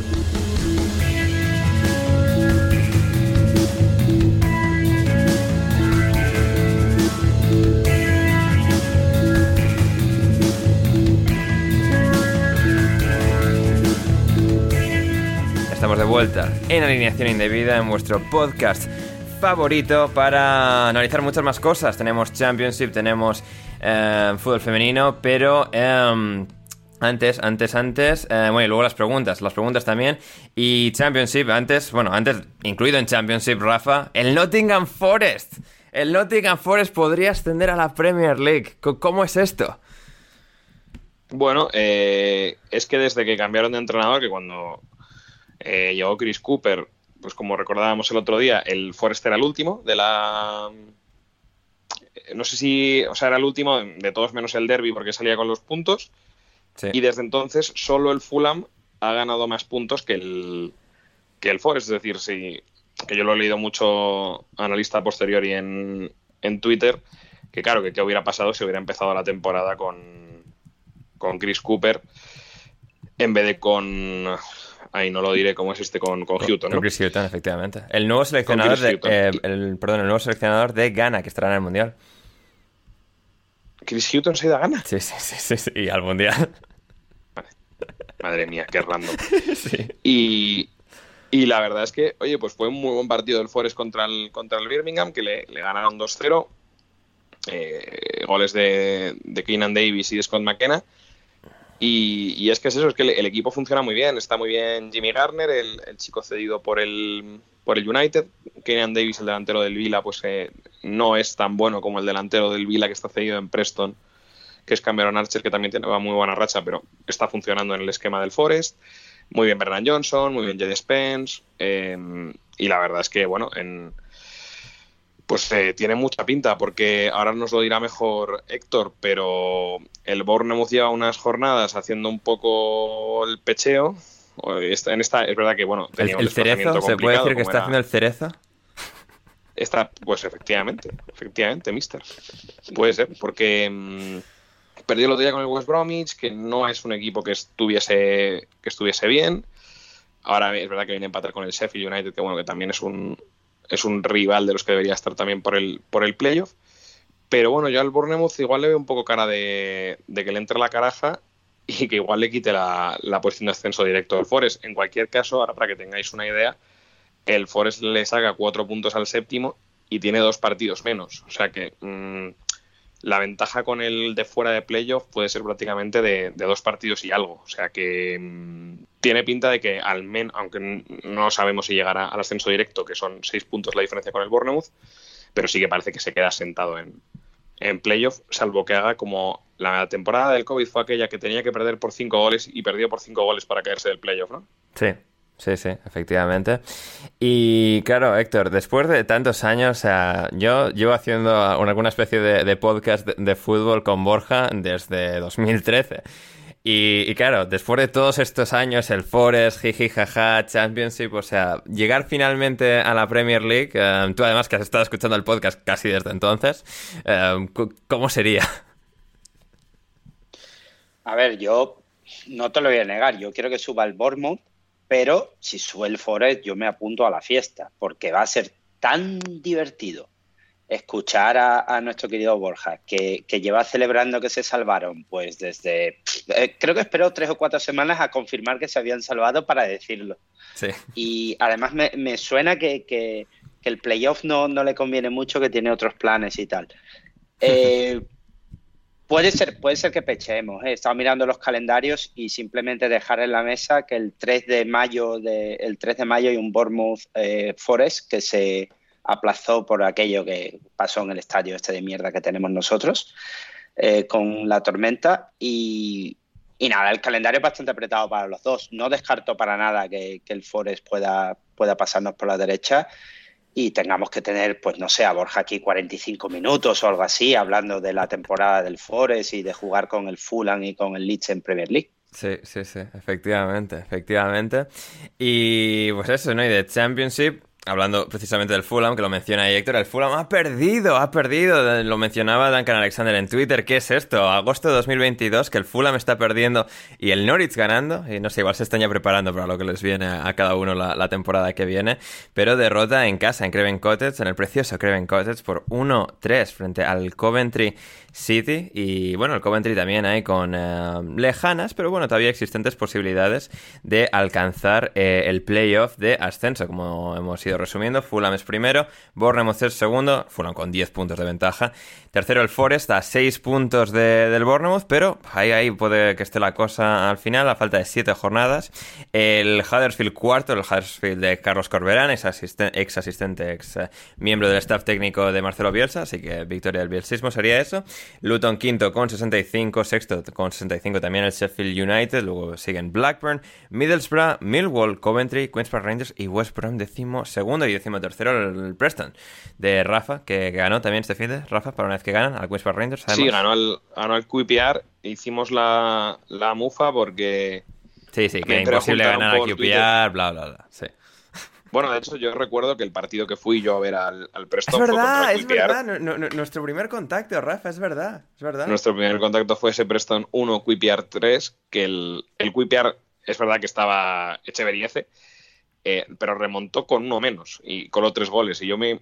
El Preston lleva una dinámica últimamente un poco peor desde que lo cogió el. desde que lo cogió Ryan Lowe.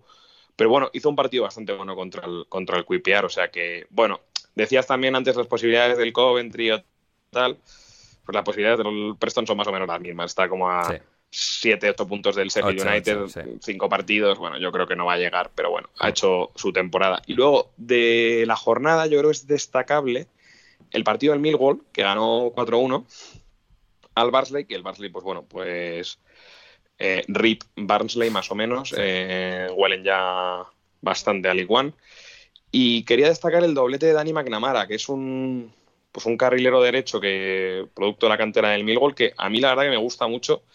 Y, yo creo que con Jed Spence, con el del Forest, posiblemente son un poco los dos perfiles de carrilero derecho más, más interesantes que hay en Champions y que, puede que, que, den el salto para, para Premier. Yo creo que Dani McNamara todavía no, porque es, es muy joven, pero bueno, Jed Spence ya habéis llegado a escuchar que lo relacionaban hasta con el Bayern O sea que, bueno, no sería raro que de repente pues el típico Crystal Palace o, o Leicester o este tipo de equipos que suelen pescar bien en Championship, pues pongan sus ojos en ellos. Mm, así es, así es, sí. Hablaba Rafa sobre la pinta del League One que tiene el Barnsley. También el Derby County, justo detrás de ellos, con un partido menos y un punto menos. El Derby County ahora mismo está a 9 de la salvación a falta de 5 partidos por jugar ellos y Reading. El Barnsley tiene uno menos, por lo tanto el Hull, que está 15 puntos por encima del Barnsley no está matemáticamente salvado, pero prácticamente.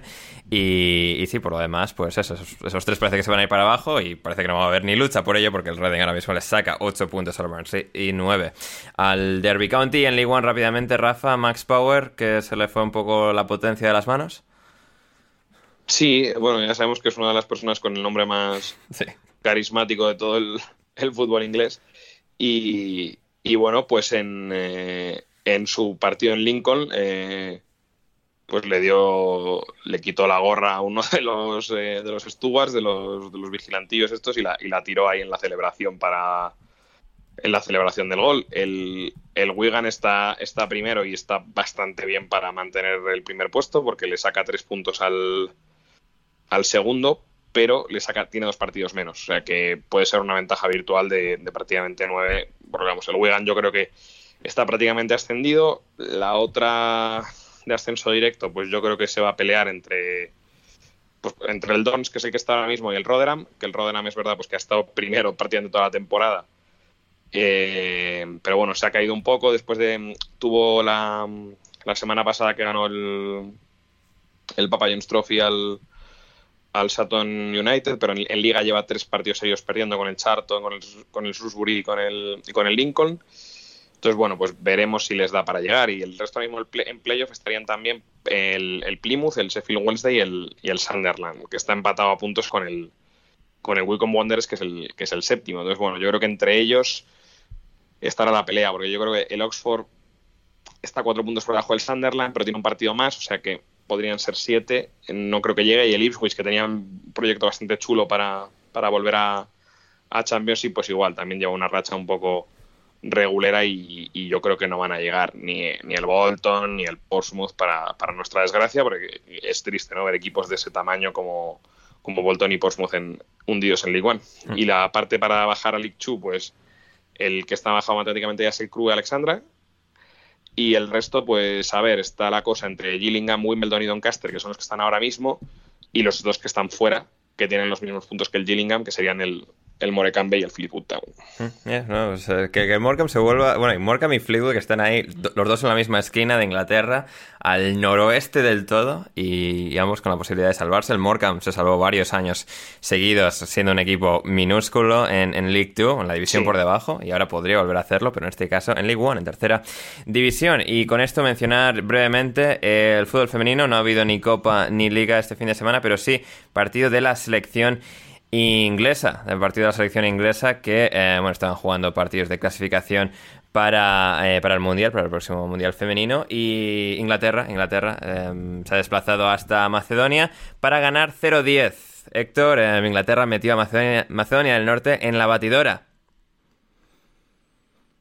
Sí, estos equipos grandes, Ander, ya sabes cómo son, no, no tienen piedad de los equipos pequeños. Sí, 10-0, cuatro goles de Beth Mead, tres de Ella Tune, dos de Georgia Stanway y uno de Ellen White. Así que bien repartiditos ahí para, para Inglaterra. Así que sí, pues eso es un poco la, la perspectiva para Inglaterra, que llega, llega bastante lanzada, por lo que parece, al Mundial, después de trocear bien a, Macedonia del Norte, futbolísticamente hablando, claro. Y sí, ya, ya, y basta ya de metáforas tan estiradas de frutas y de Macedonia del Norte, y nos vamos ya con las preguntas de nuestra querida audiencia, de nuestra querida audiencia. Empezando por José de Miguel para Rafa. Hace mucho que no sabemos de Morata. ¿Has hablado con tu amigo recientemente? Pues para mi desgracia, para mi desgracia no. Yo le echo de menos. Eh, me gustaría, creo que le iría mejor en la Juve si le pusiera yo los balones que otra gente que creo que no se la pasa tanto como yo. Sí. Pero, pero bueno, es una, es una, es una pena que hayamos perdido a nuestro a nuestro pana Morata en las aventuras del podcast, la verdad. Sí, sí, sí. Eh, bueno, que próximamente cambiará de equipo seguramente, porque ya, y esto me hizo mucha gracia, eh, se decía que ya en enero, cuando ficha la Juventus a Blajovic, que lo primero que quiere hacer Morata es irse. Nada, yo me voy. Nada, nada, nada. O sea, y Alegre, Sí, y le tiene que convencer y tal, no, que quédate Álvaro y tal, que con Blajovic vais a ser una gran delantera y tal. Y, y con, y Morata con la facilidad que tiene, con, con lo- con los lúcidos sueños que tiene, pues no tiene ningún problema en soñar en jugar en otro equipo y para adelante, ¿no? Así que... ah, Bueno, y os acordáis que me estuvo muy, muy cerca, casi Del cerrado del tema del, del Barça, ¿no? Sí. Que hubiera sido, vamos, yo creo que eso es el sueño húmedo de muchos, ¿no? Verle, sí. haber, haberle visto hacer ese triple viaje, ¿no? Sería, Sí. sería mágico. Sí, sería, lo sería. Em, para Héctor, de José de Miguel, top 3, dos falsos amigos narra el asao español y portugués. Pues me la he tenido que preparar, ¿eh? Ajá. A ver.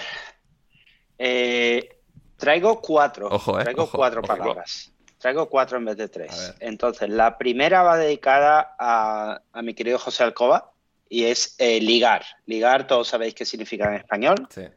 que es intentarlo con, con una minita, como diría él, pero en portugués se dice que es llamar, es puramente llamar a alguien. Ajá. Cuando llamas por teléfono, Bien. pues ligar. Eh, ¿vale? moza. Claro. Tengo tierra. La, se- la segunda está cogida un poco con, con pinzas porque es embarazada. Embarazada en portugués es con cedilla, con esa C con la Sí. colita abajo, Sí. y en español es con Z. Pues embarazada con, en portugués es aver- avergonzada Claro. y en español pues un- una señora que va a traer a un, a un bebé. Claro. Bueno, pero Eh, est- está bien tirada, ¿no? Porque sería como una situación embarazosa, ¿no? Exacto, sí, por eso la he seleccionado realmente. Sí. Qué bueno, qué bueno. Eh, luego tenemos Barata, que Barata en, en español es una promoción, es algo que, que no es caro. Y en portugués es una cucaracha. Mm. Ah. Mira. Y por último tenemos Ano, que en eh, Que en español portugués, que en portugués es año Claro. y en español ya sabéis lo que es. Efectivamente, efectivamente. No, fantástico, fantástico trabajo de investigación de nuestro buen amigo Héctor. Para mí pregunta José de Miguel, ¿qué le pasó a la Roma de Mo en Noruega? Pues eh, baño, baño polar de fútbol, baño de fútbol polar eh, en Bodo Glimt y, y victoria de- del conjunto noruego 2-1 y ese partido de vuelta en el Olímpico va a ser magia, Héctor. ¿Pero juegan en Bodo o en Glim, Thunder? Uf, es verdad que no lo ha aclarado esto. Ah, eh, Héctor, tú esto lo tienes que saber. Sí, Juan en Bodo. Bodo, juegan en el- la ciudad es de- Bodo, el Glimt eh, de Bodo, claro, sí. El, el inicio del partido es magia porque tienen unos cañones de fuego artificiales increíbles. O sea, si podéis ver el inicio, el principio del partido cuando salen al campo, es una maravilla. Bien, bien, no, fantástico. Ten- Tendremos que, que buscarlo y veremos si el Bodo Glimt pasa a semifinales de la Conference League. Y bueno, ahí quedan otros como el Leicester o el PSV y tal. Estaremos atentos porque una competición de, de fantasía y si el Bodo Glimt elimina a la Roma de Mourinho, más todavía. Em, para, para Rodrigo, Rodri em, Lobato quiere saber si prefieres la pelea por el cuarto lugar o la del campeonato. ¿Cuál está más interesante? Hombre, eh, obviamente la, la pelea por el título es la más importante. Claro. Eh, yo creo que si a alguien le gusta, es más underdog o va de flipado, pues igual la... La del Burnley y el Everton por el descenso. Claro, claro. La de la, de la conference. Sí. Pero, pero sí, hombre, la del título es la más importante sin duda, además. Sí, sí, sí. Em, para, para, para Héctor, Lobato quiere saber, ¿crees que los fans del Bodo debieron de apuntarle mejor a Tammy Abraham o, al- o el intento de aventarle bolas de nieve fue suficiente? A, a Tami no, me- no me importa mucho, la verdad, es buen chaval. Sí. Pero a Mou, a Mou sí le tenían que haber dado Sí, sí. la, en la cabeza. A Mou sí. No, pero que además- sido, además creo que- Pues Bene Hill. Sí, y además, antes del partido, Mo iba como a sacarse fotos a donde a unos aficionados noruegos y tal, y le empiezan a tirar bolas de nieve. Diría... Exacto, esa, Sí. esa es la que me refiero. Sí, sí, Ahí es lo que fallo, sí, sí, sí, sí, sí. Y sí, sí, sí que una, una pena que no, que no le diesen en todo caso. Em, para, vamos, ¿qué más tenemos? Es que más tenemos en este caso de Gonzalo Carol. Para Rodri, salir en alineación indebida te ha servido para tener mayor éxito a la hora de ligar. Eh, no, No, no, no. no, no, no mencionas que veas algo alineación indebida y tal. O sea, Y que Como a. Manu y a José No. Agua, más o menos. sí, Yo creo que... No, yo creo que no. sí, sí. sí. ¿no? Iba a decir indirectamente, pero no. no. No, no, bien, bien, bien. no, eh, fantástico. Bueno, ha- habrá más oportunidades para ello, para hacer promoción del podcast mientras estás en esas situaciones, lo cual, Rodri, tú siempre piensas que es lo más importante. ¿Cómo puedo promocionar el podcast en mi vida? Siempre lo primero que tienes que, mm, que pensar. Em, Jorge Fernández nos preguntaba para todos, ¿City versus Liverpool actual o Madrid versus Barcelona de aquellas épocas? Rafa, ¿cuál es la mejor rivalidad? Hombre, el City-Liverpool. eh, Bien, gracias. Yo es que ya sabéis que en- con el entre Madrid y Barça yo siempre voy con, con los terroristas o con aquellos que puedan poner fin a, a esos dos equipos. eh, Fueron años duros, ¿eh? Yo me acuerdo, Claro. o sea, el joven Ander asqueado de- del Madrid del Barça aquellos años. Y luego además que esos partidos, eh, en general, pues lo hablo con mis amigos del Madrid, que claro, cuando gana el Barça, el Barça, el Barça siempre te toca la cara, pero cuando gana el Madrid, aunque, aunque gane bien, pues gana 2-0, gana 2-1. Entonces, eh, igual en esos partidos, eso es lo que decías antes, pues igual el, el Barça pues era menos conservador, el Madrid un poco más. Y, pero bueno, yo recuerdo aquello, lo de la, lo de la llamada guerra de clásicos, ¿no? En plan que se Sí. sucedieron los de Champions con el de Liga. Hace- y creo que la 11 años exactos, Pepe. casi, estas fechas. Sí, vamos, yo lo recuerdo muy, muy pesado. O sea, en España Sí, se sí, hacía sí, muy pesado. muy Entonces, pesado. como lo de Inglaterra lo llevo un poco mejor, pues eh, voy a decir el Manchester City Liverpool. Sí. Y claro, Héctor, está el componente, y que esto se, se- se ha hablado mucho en Twitter estos días, ¿no? Si lo- esto se puede considerar una gran rivalidad. Eh, City-Liverpool, no solo comparado con Madrid-Barcelona, sino con Arsenal-Manchester United, porque, bueno, en el caso de Madrid-Barça y también United-Arsenal, había un poco ese odio, esa inquina entre los entrenadores que no hay a ese mismo grado entre Klopp y Guardiola. Yo pienso, bueno, sí, quizás un poco más de pique podría ser divertido, pero yo la verdad me quedo con esto y de los partidos de fútbol que, que nos dan y esa un poco rivalidad sana, entre comillas, que, que hemos vivido con estos, más que quizás las versiones alternativas de los otros.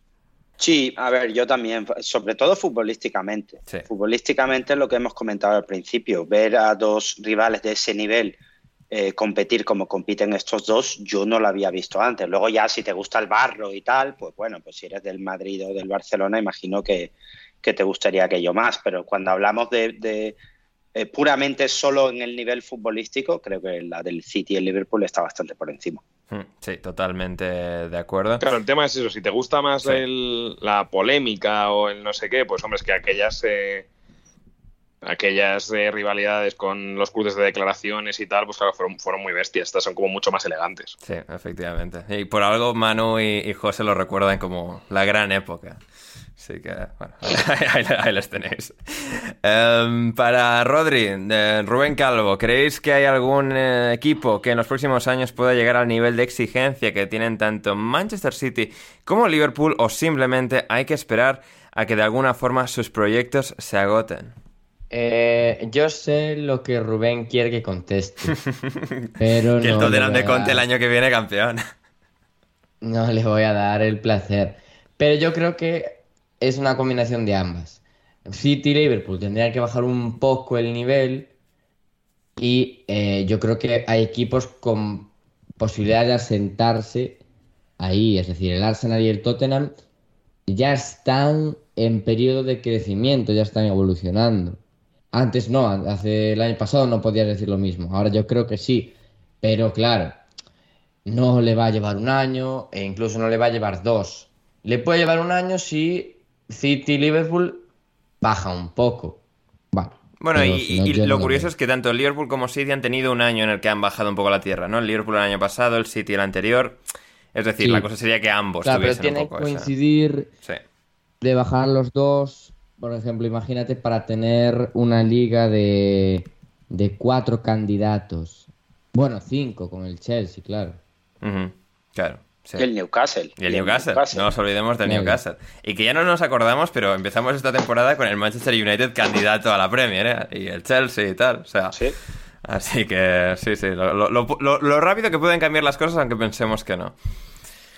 Ander, Sí. ¿y a nivel europeo podemos meter al Red Bull Leipzig ya aquí o seguimos esperando? Eh, hombre, parece que hay que esperar, ¿no? O sea, que... Como, como deseo. como- No, no, como, deseo, sí, no, como deseo lo deseamos con locura. Un Newcastle Leipzig en un par de años, final de Champions League. uf, eso sería, sería precioso, sería precioso.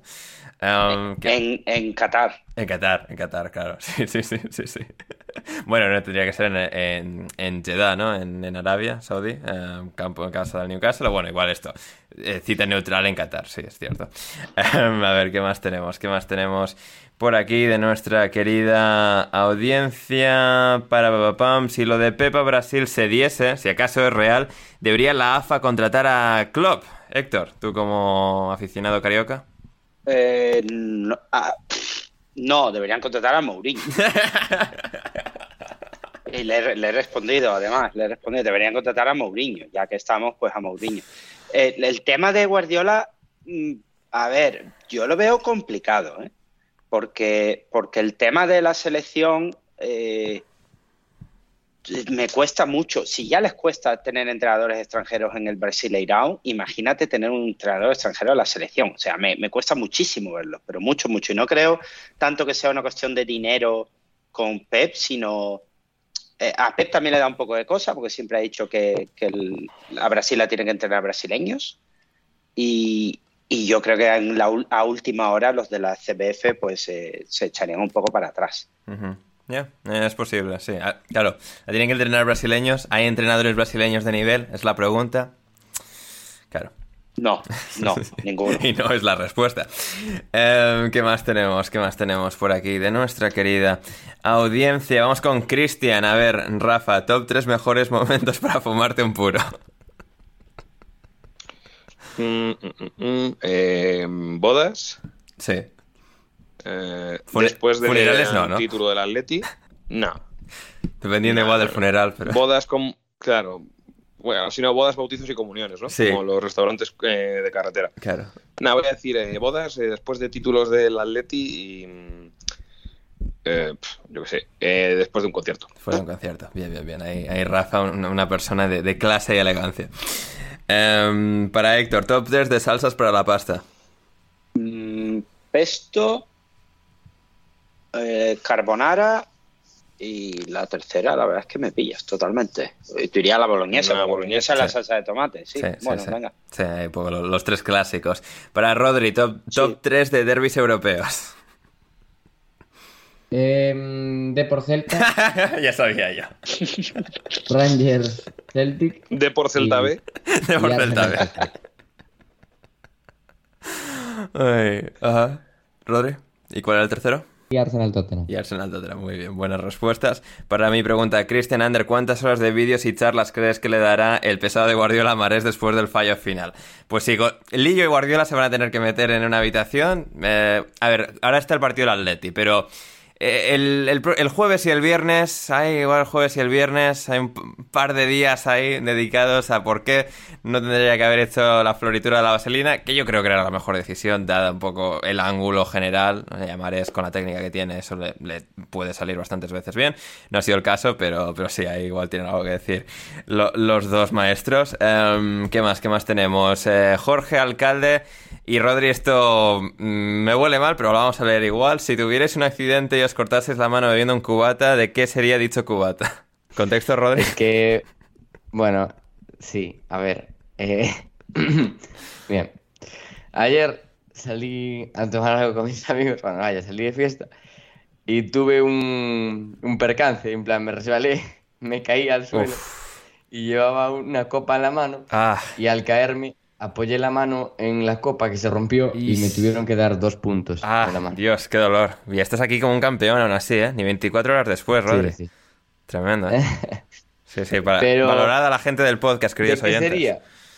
¿Cómo, Rodri? Pues sería de lo, de lo mismo que ayer, supongo. Bien, bien. Que era. eh, eh, eh, era Larios con cas de limón, creo, no me acuerdo. ¿Mm? Sí, sí, sí. Madre mía, madre mía. Que, Larios con cas de limón, qué maravilla. Pero horarios 12. Eh, No, Rosa. Joder. O el rosa. Uh, Uf, eso te lo, te lo echaste justo después de cortarte, porque eso va muy bien, ¿eh? Me pusieron cristalmina para el corte. Ah, sí, claro. Claro. Un clásico. Un clásico. Un clásico, bien, bien, bien, no, fantástico. Eh, nos alegramos de que no, fu- no fuese a mayores. Eh, para, pa, pa, pam, ¿qué más tenemos? ¿Qué más tenemos por aquí? Eh, Rodolfo Fronconstino, para todos, top 3 de tapas y estafas similares a la tapa de hamburguesa. Rafa. ¿Cómo que estafa de la tapa de hamburguesa? No sé, no, entiendo. no entiendo de lo que es la tapa de hamburguesa. O sea, que no tengo yo el gusto. Pero no sé. Yo creo que se refiere a que, Sí. por ejemplo, que te pongan de tapa una hamburguesa, Sí, pues que, que es lamentable, claro, ya. Ajá, Bueno, ojo, yo conozco un bar en Granada que, Ojo, eh. que la tapa, la tapita que te ponían de mini hamburguesita, ojo, eh. Ya. Es que si Muy sabes bueno. hacer bien, las ham- hamburguesas pequeñitas, los sliders, Rafa. O sea. Sí. Sí, sí, eso. Claro, pero o sea, A a ver, ver, yo- a ver, va un poco eh, contraclásico, ¿no? O sea, no es. Sí, sí, sí, claro, efectivamente. A ver, yo entiendo por tapa eso, pues voy a decir eh, bravas, Claro, sí. Bravas tienen que estar ahí. eh, calamares y Eso voy ya- a decir callos, venga. Eso ya, bueno. Ah, pero sí, a ver, Ensaladilla. ensaladilla, ensaladilla. Ensaladilla. Pero ya no, pero ya no rusa. Ahora tiene que ser ensaladilla de otro Claro, ahora es ensaladilla Kiev. Claro, es neutra. Marca blanca, ensaladilla marca blanca. Efectivamente, efectivamente. Se han rendido los rusos cuando eh, se ha cambiado el nombre a la montaña rusa y a la ensaladilla rusa y tal. Eso han dicho, ya esto no. Entre que nos saquen de Eurovisión y que nos quiten el nombre de ensaladilla rusa, ya esto no se puede tolerar. Efectivamente, efectivamente. Para todos, si un tren sale de Madrid a Málaga a 80 kilómetros por hora y otro sale de Málaga Joder. a Madrid a la misma hora a 100 kilómetros por hora, ¿preferís ir sentados en el asiento de ventanilla o en el del pasillo? Nos dice José, José Borré. Eh, yo, yo lo he pensado, Sí. yo lo he pensado, pero no me ha- eh, pero la pregunta le falta un detalle. Sí. ¿En cuál de los dos trenes? Claro, efectivamente. Sí, sí, Depende, depende del que vaya, porque vas en un sentido o vas en otro. Sí. Yo necesito saber en cuál de los dos para tomar una decisión. sí. Claro, en un tren, tal, o sea, o en un, o en un avión incluso, o sea, ventanilla para ver el paisaje bien o facilidad para ir al baño. Claro, Claro. O sea, el gran dilema existencial del depende de la longitud del viaje. O sea, Sí. yo en uno de. Málaga casi prefiero el pasillo porque voy a tener que salir a- al baño al menos una vez. Sí, sí, sí, no O vas al bar, o vas al bar directamente. Por ejemplo. Sí, sí, sí. Em, para, pam, de, de AGD, Rafa, para ti, ¿cuál es tu pronóstico para el miércoles? ¿El Atlético saldrá de su área más de una vez por, por tiempo?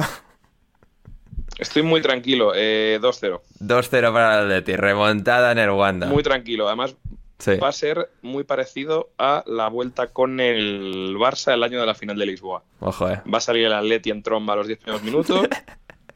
va a meter, va a meter dos goles y, y- y luego el partido va a ser tranquilo porque Guardiola va a decir, joder, si es que al final me tienen comida la moral, no puedo con este equipo.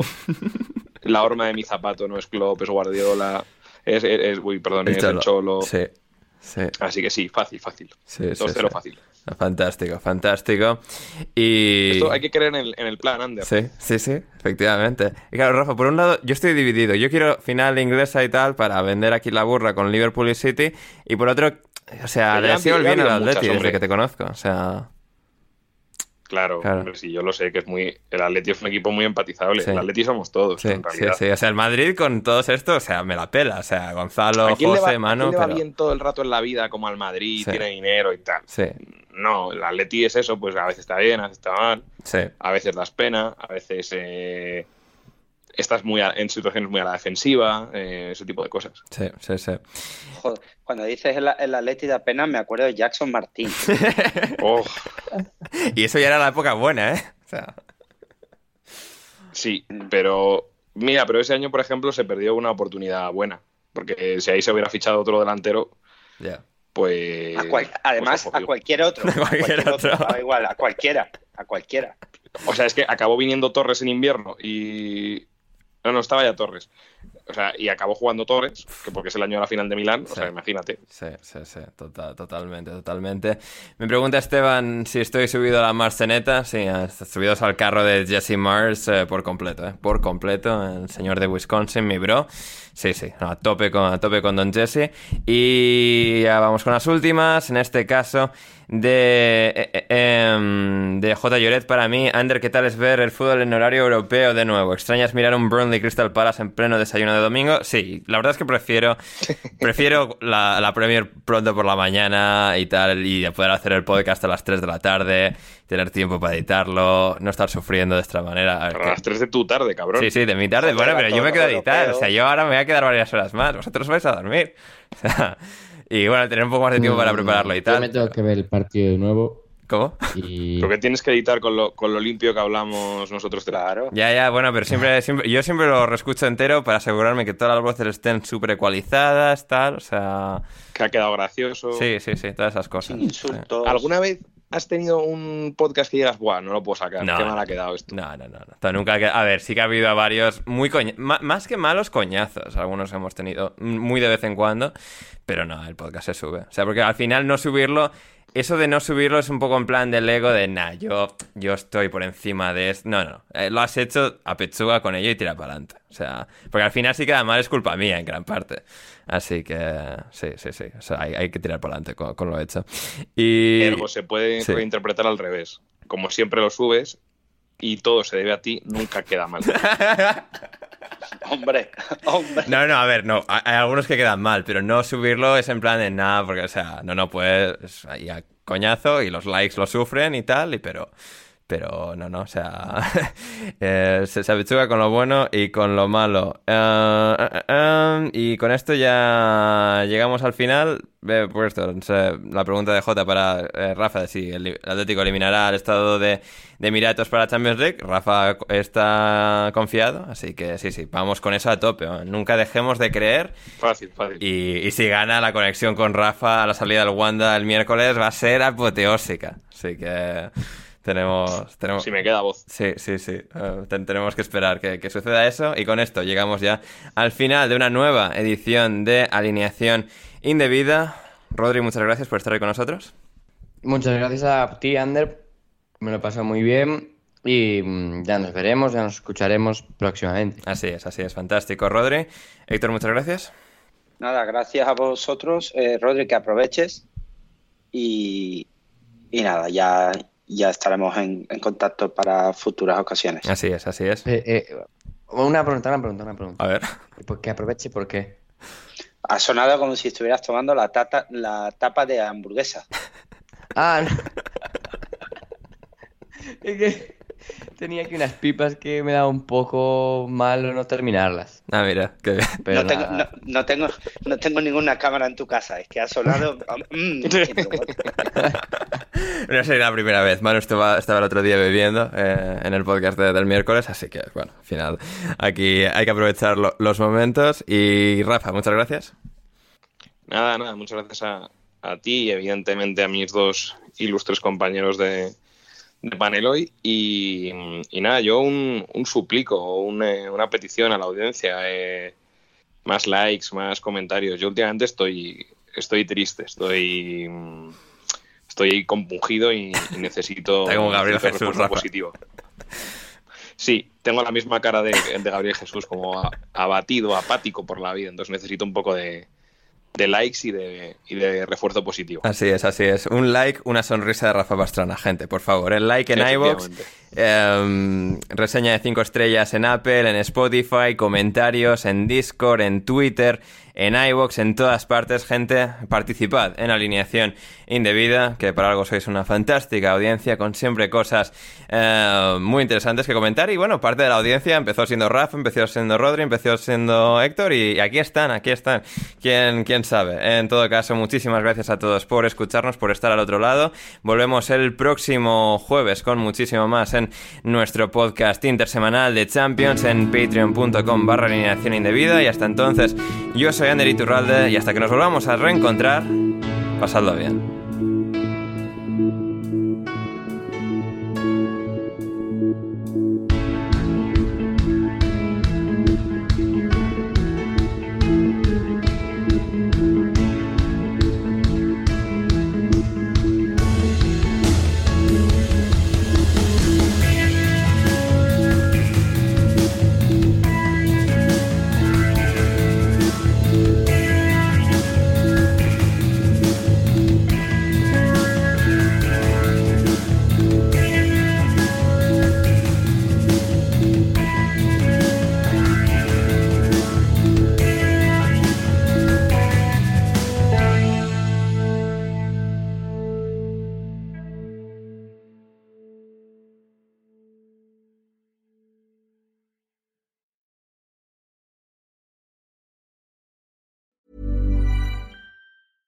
Mom deserves the best, and there's no better place to shop for Mother's Day than Whole Foods Market. They're your destination for unbeatable savings, from premium gifts to show-stopping flowers and irresistible desserts. Start by saving 33% with Prime on all body care and candles. Then get a 15-stem bunch of tulips for just $9.99 each with Prime. Round out Mom's menu with festive rosé, irresistible berry chantilly cake, and more special treats. Come celebrate Mother's Day at Whole Foods Market. Planning for your next trip? Elevate your travel style with Quince. Quince has all the jet setting essentials you'll want for your next getaway, like European linen, premium luggage options, buttery soft Italian leather bags, and so much more. And is all priced at 50 to 80% less than similar brands. Plus, Quince only works with factories that use safe and ethical manufacturing practices. Pack your bags with high-quality essentials you'll be wearing for vacations to come with Quince. Go to quince.com/pack for free shipping and 365-day returns.